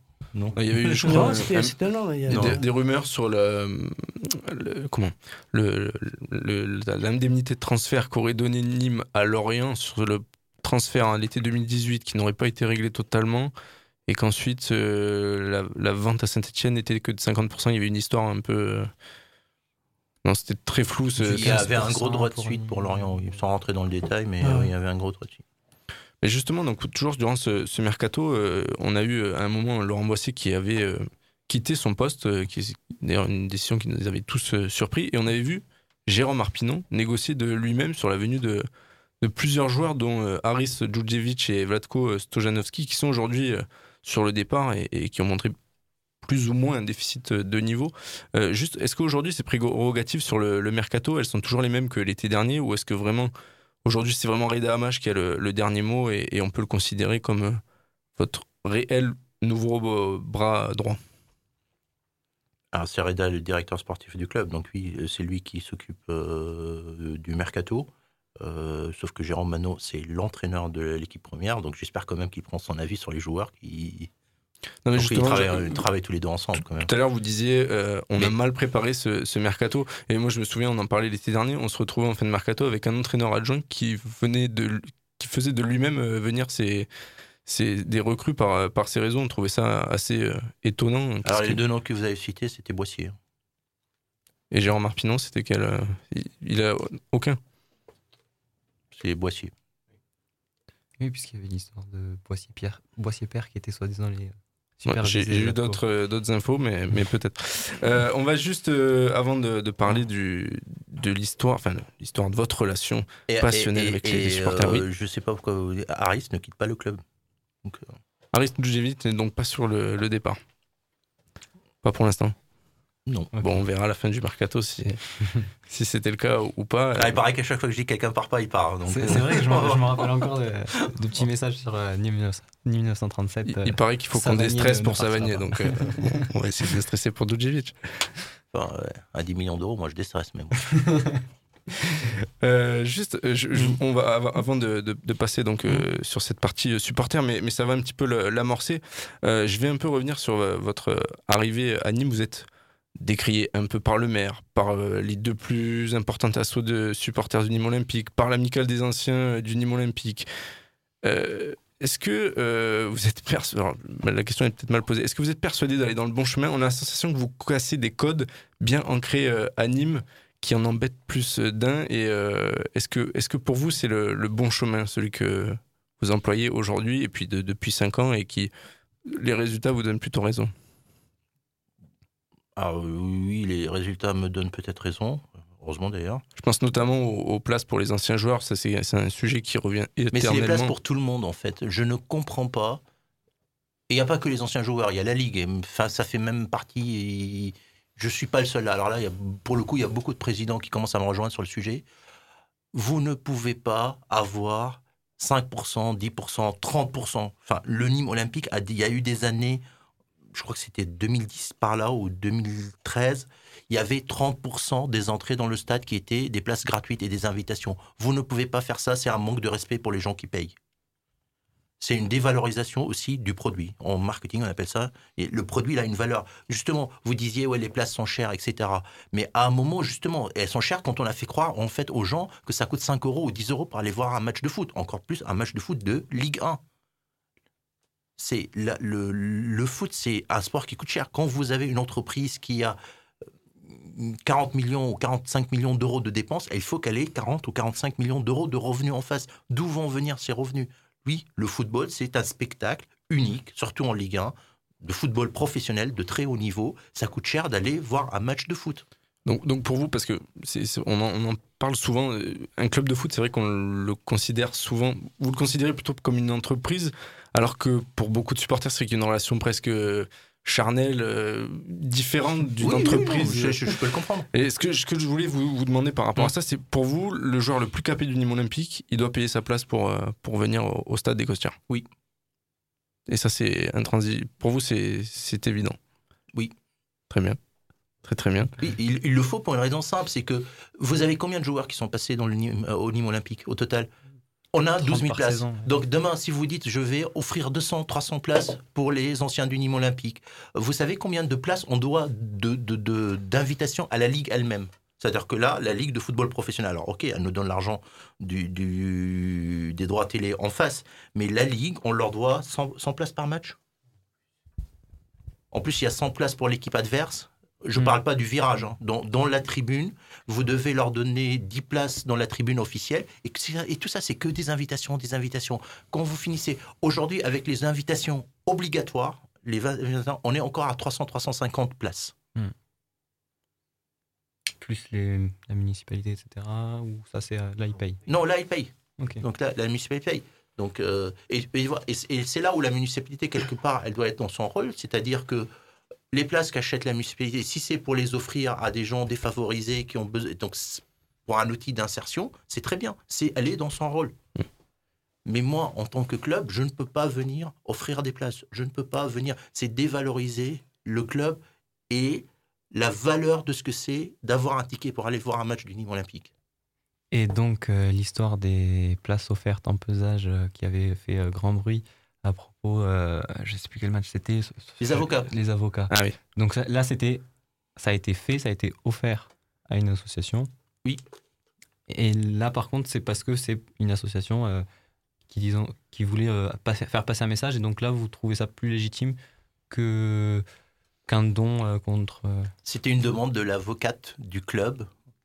Comme on peut rien refuser à son avocate, ça s'est fait. Mais c'est quelque chose d'exceptionnel, c'est arrivé une fois en cinq ans.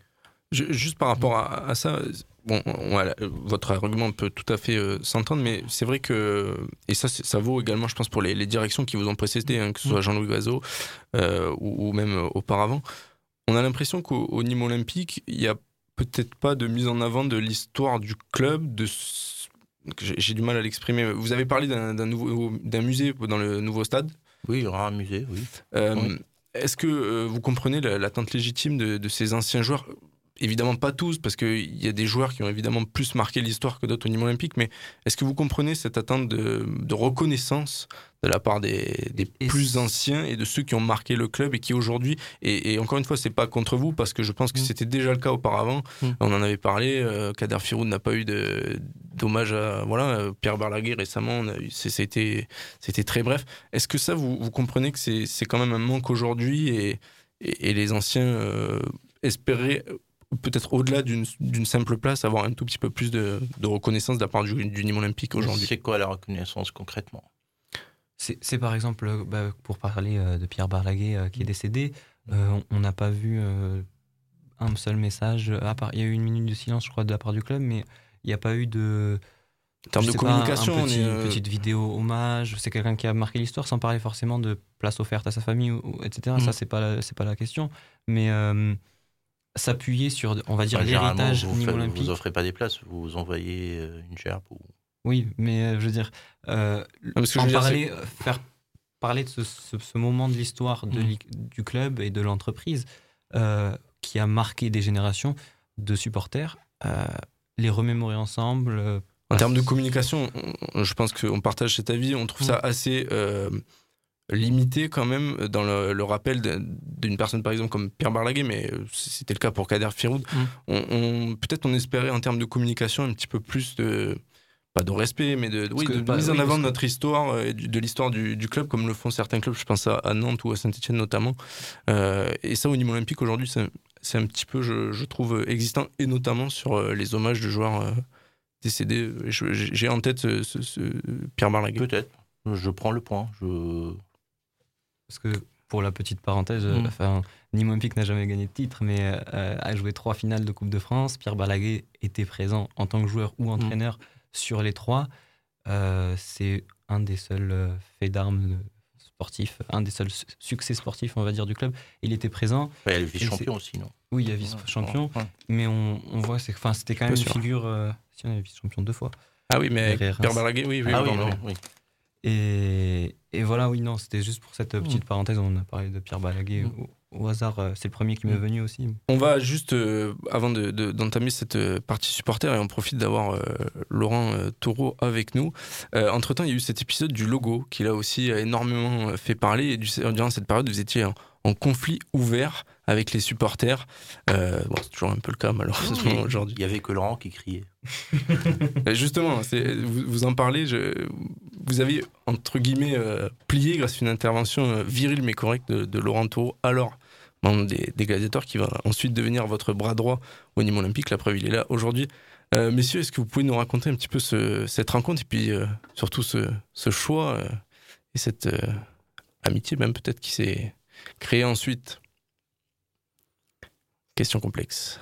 J'ai pas compris la question en fait. Bah, Votre rencontre commence. On parle du logo, on parle de Laurent.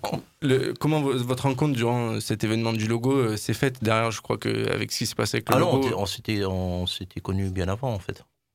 Au, au cours de réunions avec les Gladiators. Voilà, oui, oui, oui. La franchise, Ouais, euh, durant cet épisode, vous a, vous a convaincu de. Ah oui, c'est important la franchise. C'est derrière ce qui a permis de, de l'avoir euh, au club avec vous au quotidien. Oui, et puis euh, il y avait une volonté de- d'essayer d'avancer de manière intelligente euh, entre nous. Alors l'ép- l'épisode du logo, euh, c'est- ça a marché. Donc je dirais pas les, les- les tenants et les aboutissants, mais parfois il faut créer des chocs pour pouvoir euh, euh, faire accepter quelque chose. Justement, c'est la preuve que ça peut marcher à un moment. Il peut avoir un dialogue, il peut avoir des, des discussions franches et peut-être euh, même viriles, Ah oui. et qui dé- débouchent sur quelque chose de, de positif, puisqu'il y a eu un nouveau logo qui a été euh, adopté et qui a été euh, approuvé. Alors, de- je vais vous donner un scoop. Le logo intermédiaire n'avait pas vocation à rester plus d'un an. Le, le logo rond, euh, Mhm. d'accord. C'était une... Mais c'était un moyen de faire oublier l'ancien, rapidement.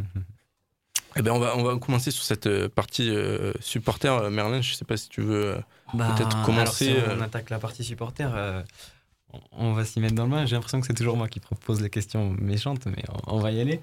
Euh, Donc, euh, ce qui a été la véritable cassure au Mhm. niveau du, du dialogue, euh, on connaît tous, il n'y a plus de dialogue entre, support- entre groupes de supporters et clubs. Alors, précisez bien groupe de supporters et pas supporters, parce que supporters, il y a 12 000 personnes dans le stade. Je pense pas que les 12 000 personnes soient des GN ou d'accord avec ce que disent les GN ou les Nemosus. mais ils représentent euh, la, voix de tout le monde. Ah, mais ça, tu Ils peux pas- tu ils peux pas le expriment prouver. Non, Parce que non. si personne ne le enfin, Non, si. non, non. Ils Alors- représentent eux-mêmes. Et alors, euh, les autres supporters, ils doivent se constituer en association pour faire. S'ils ont quelque chose à, dire et à faire entendre, oui. Mais justement, c'est-à-dire qu'ils sont. Vous l'aviez évoqué, c'est sur le, le forum il y a 5 ans, vous vouliez faire une. une Oui, et si vous vous souvenez, au forum, tout le monde m'a dit ça n'a aucun intérêt, mauvaise idée. Je lui dis ok, je reprends mon idée, je m'en vais. David, tu confirmes? Pardon? Tu, tu confirmes le- Je confirme. Ouais. Donc aujourd'hui, c'est plus, c'est plus d'actualité ce- cette assemblée avec un. Ça aurait été un supporter. Ah, aurait- maintenant, si tout le monde est convaincu, on peut le remettre sur la table. Mais euh, à l'époque, moi, je me suis fait, enfin, pour être cru, je me suis fait envahir, balader. Hein, je- Et pour vous, ça serait la, la seule personne, euh, cette personne qui serait, euh, comment dire, crédible pour vous faire euh, Oui, parce que des remontrances plutôt que des groupes de supporters qui, pour vous, vous semblent Oui, plus minoritaires les- qu'autre chose Et, ah, ils sont mi- minoritaires et. euh, Pour vous, ils sont pas représentatifs de la vie de la majorité du public, ni moins Après, certainement pas. Et pourquoi la majorité silencieuse Alors moi euh, je vais vous dire, on va, on va cette prendre un cas, on va prendre quelque chose qui s'est passé cette saison. Vous vous souvenez, et en début de saison, il y a eu toute la polémique sur les propos homophobes dans les stades et on voulait Mhm. plus entendre euh, certains mots dans les stades. Euh, à Nîmes, comme dans d'autres stades, certains supporters ont trouvé que c'était super intelligent de remettre une couche. Mhm. Et notamment, je ne sais pas si vous vous souvenez, d'un match à Monaco, Oui, où oui. il y a eu un arrêt du match, et ça nous a coûté la victoire ce jour-là. Donc, est-ce que ce comportement complètement débile, parce qu'il n'y a pas d'autre terme, sert le club? Est-ce que c'est l'intérêt? Ah, Ils disent qu'ils sont amoureux du club et qu'ils placent l'amour du club au-dessus de tout. Est-ce que ce comportement-là, ce jour-là, a servi les intérêts supérieurs du Nîmes olympique? Les joueurs sont sortis du match. On s'est pris deux buts. Heureusement qu'on a égalisé derrière. On a perdu la victoire. On dominait ce match-là. On l'a perdu. On revient une semaine après au Costière. Il recommence. Il y a tout le public qui se met à les siffler. Il y a tout le public qui se met à les siffler. Et au bout de deux matchs, ils ont arrêté. Pourquoi? Est-ce que le public était d'accord avec pourquoi? Alors, alors, S'ils représentent tout le public, pourquoi le public s'est mis à les siffler? Le public s'est mis à siffler les GN qui Ouais, continuaient. c'est- C'est un point. Peut-être qu'on peut, oui, en effet, le, le reconnaître, mais peut-être pas sur euh, tous les, les points qui peut. Là, sur, sur ces propos-là, euh, Mm. potentiellement homophobes, on peut, on peut le- l'entendre. Mais par exemple, moi, je pense à ce déplacement à Marseille, euh, où j'étais d'ailleurs à titre personnel présent.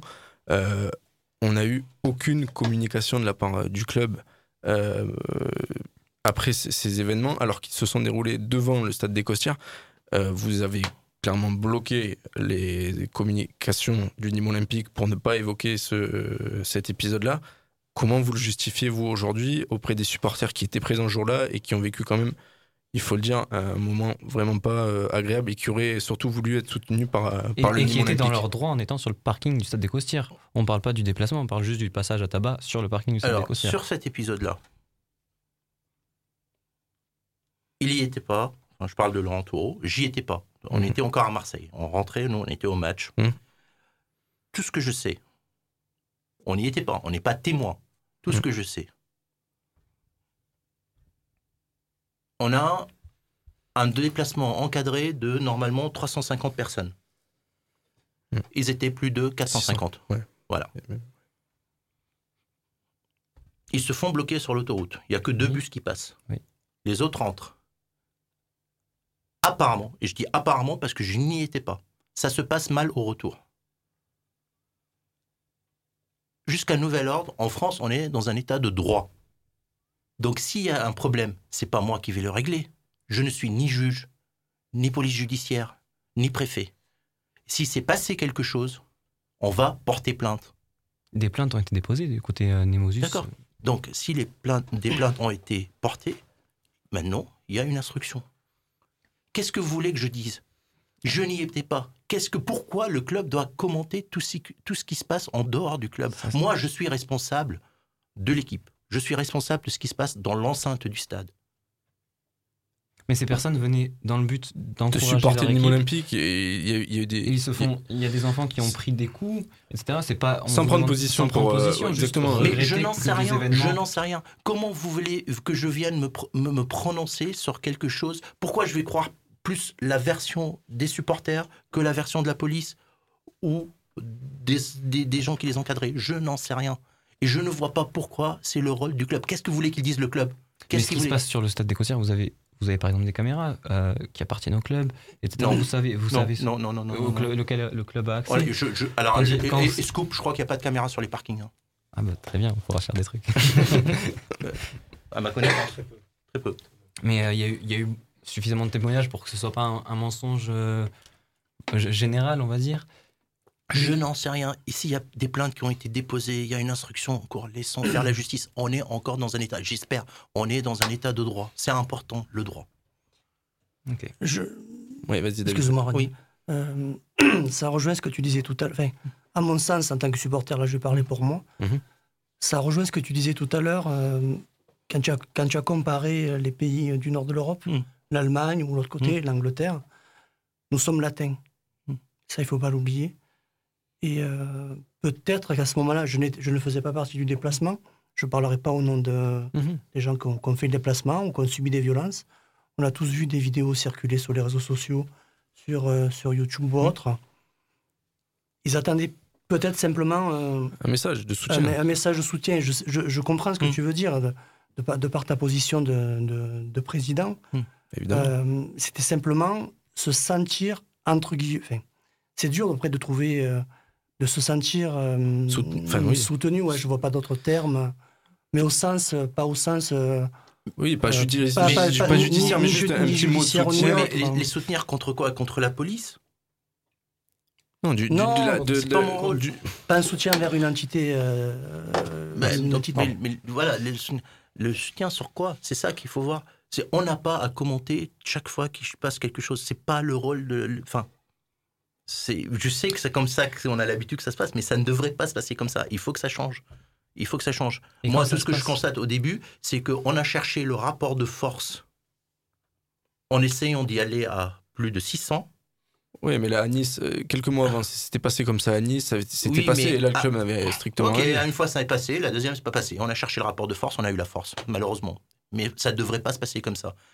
À un moment, il faut que les groupes de supporters comprennent le meilleur moyen d'obtenir ce qu'ils veulent des autorités et du club, mais surtout les autorités, parce que c'est pas le club qui fait les lois, c'est les autorités. C'est pas le club qui, qui, prend des arrêtés, c'est les autorités. C'est le dialogue, le respect et le- le- l'explication et la justification. Quand les pouvoirs publics se sentent en confiance avec les supporters, ils veulent pas les punir. Que- Quel est l'intérêt d'un préfet Et- et c'est pareil, non, dans l'autre sens, je Mais pense. voilà. Mais par rapport à Mais aujourd'hui, si on est... mais non, parce que vous oubliez des événements. Quand, quand il y a un règlement de compte à la sor- sortie du match contre Saint-Etienne, vous l'avez oublié celui-là? C'est extérieur au stade. C'est Oui, mais c'est extérieur au stade. Sauf que c'est qui qui doit gérer cet incident? C'est la police.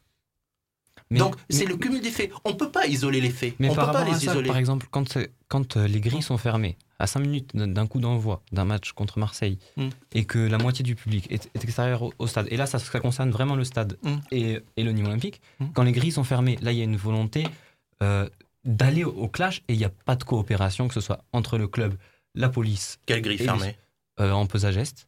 Quand, quand le- la moitié de la tribune sort pour ouvrir, pour permettre. à- Ah, c'est après le match Avant le match, Non, non, à Marseille, du match. à, à domicile, le match retour. Le dernier match. Il y a eu, un- il y a eu des, des grilles qui, qui ont- qui sont restées fermées devant le- les supporters.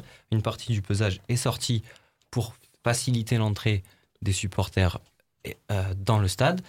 Et là, il y a dû avoir du, du coup de la violence et, qui a été. euh, on pourrait presque croire que la, la police l'a programmée puisque ils attendaient le, le conflit en fait. Je- je- juste moi, enfin, je, je laisserai euh, Ragnasaf répondre juste à ça et je fais suite au, au message de, de David.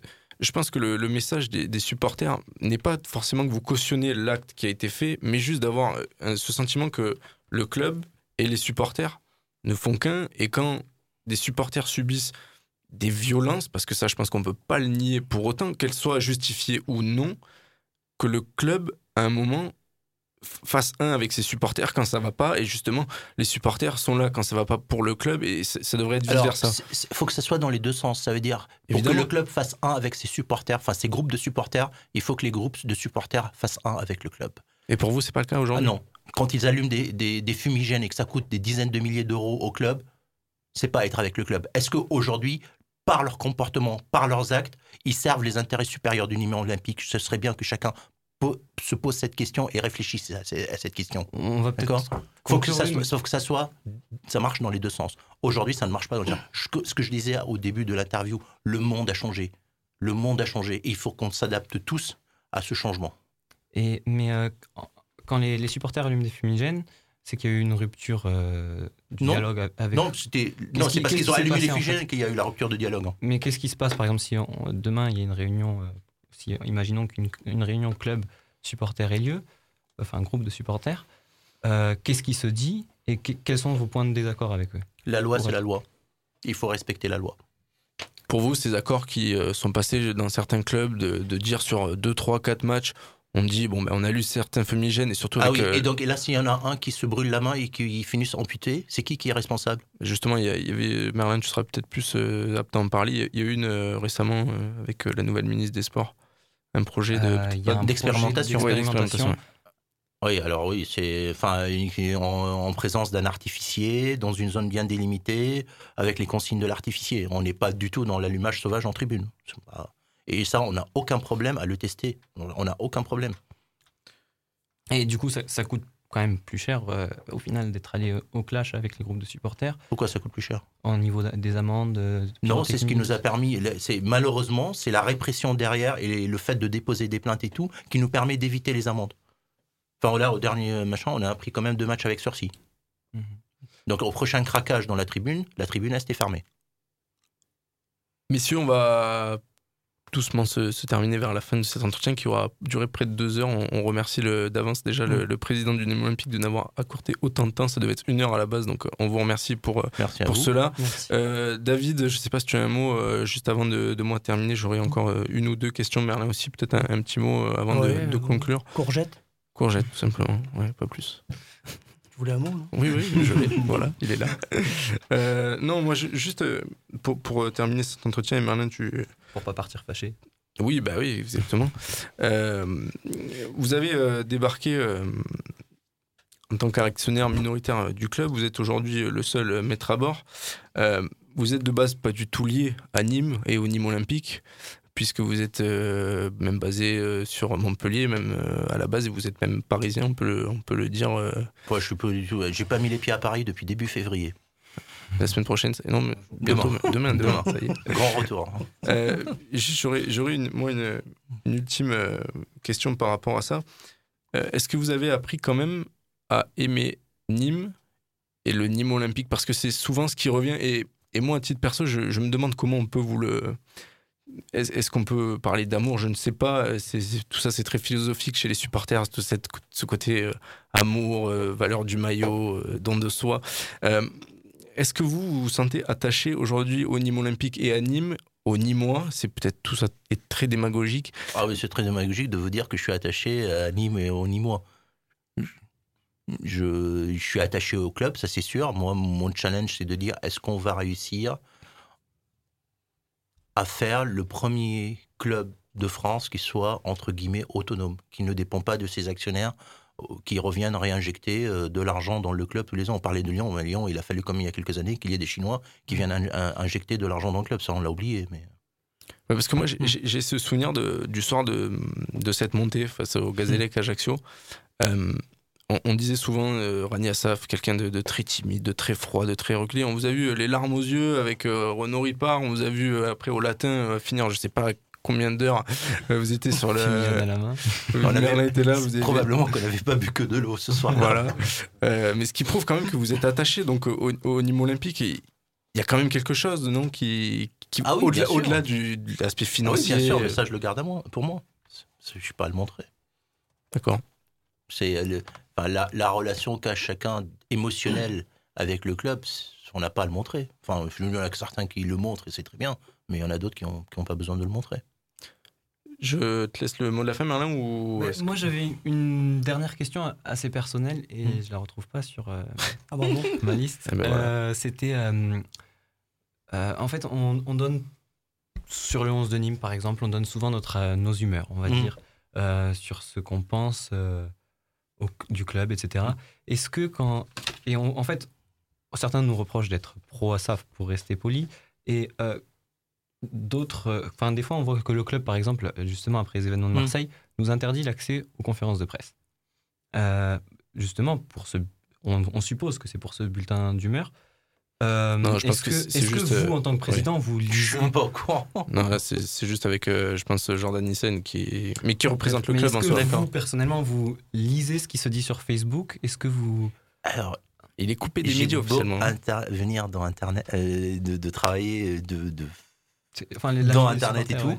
J'ai pas de Facebook, j'ai pas de, j'ai rien. J'ai les, les réseaux sociaux. Alors là, c'est un truc que je suis peut-être trop vieux pour ça. J'en sais rien. C'est quelque J'ai chose le seul- que- Alors si, par contre, si le forum euh, Mhm. Nîmes 30 1937, je lis tout. Je continue à lire tout. Je poste, j'ai peut-être pas posté Eh depuis un an, mais je lis tous les messages. Il lit bien donc.